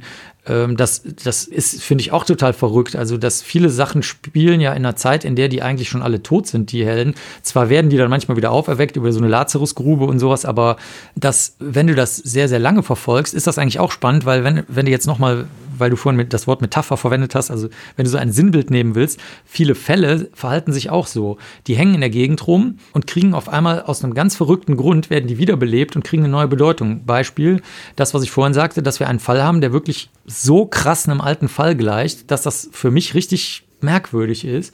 Und nicht, weil da jetzt eine Verschwörung oder so hintersteckt, das hat damit gar nichts zu tun, sondern es geht nur darum, weil Menschen sich halt manchmal gleich verhalten und dann passieren zufällig auch ähnliche Dinge und dann können die auch räumlich, zeitlich mal ähnlich sein.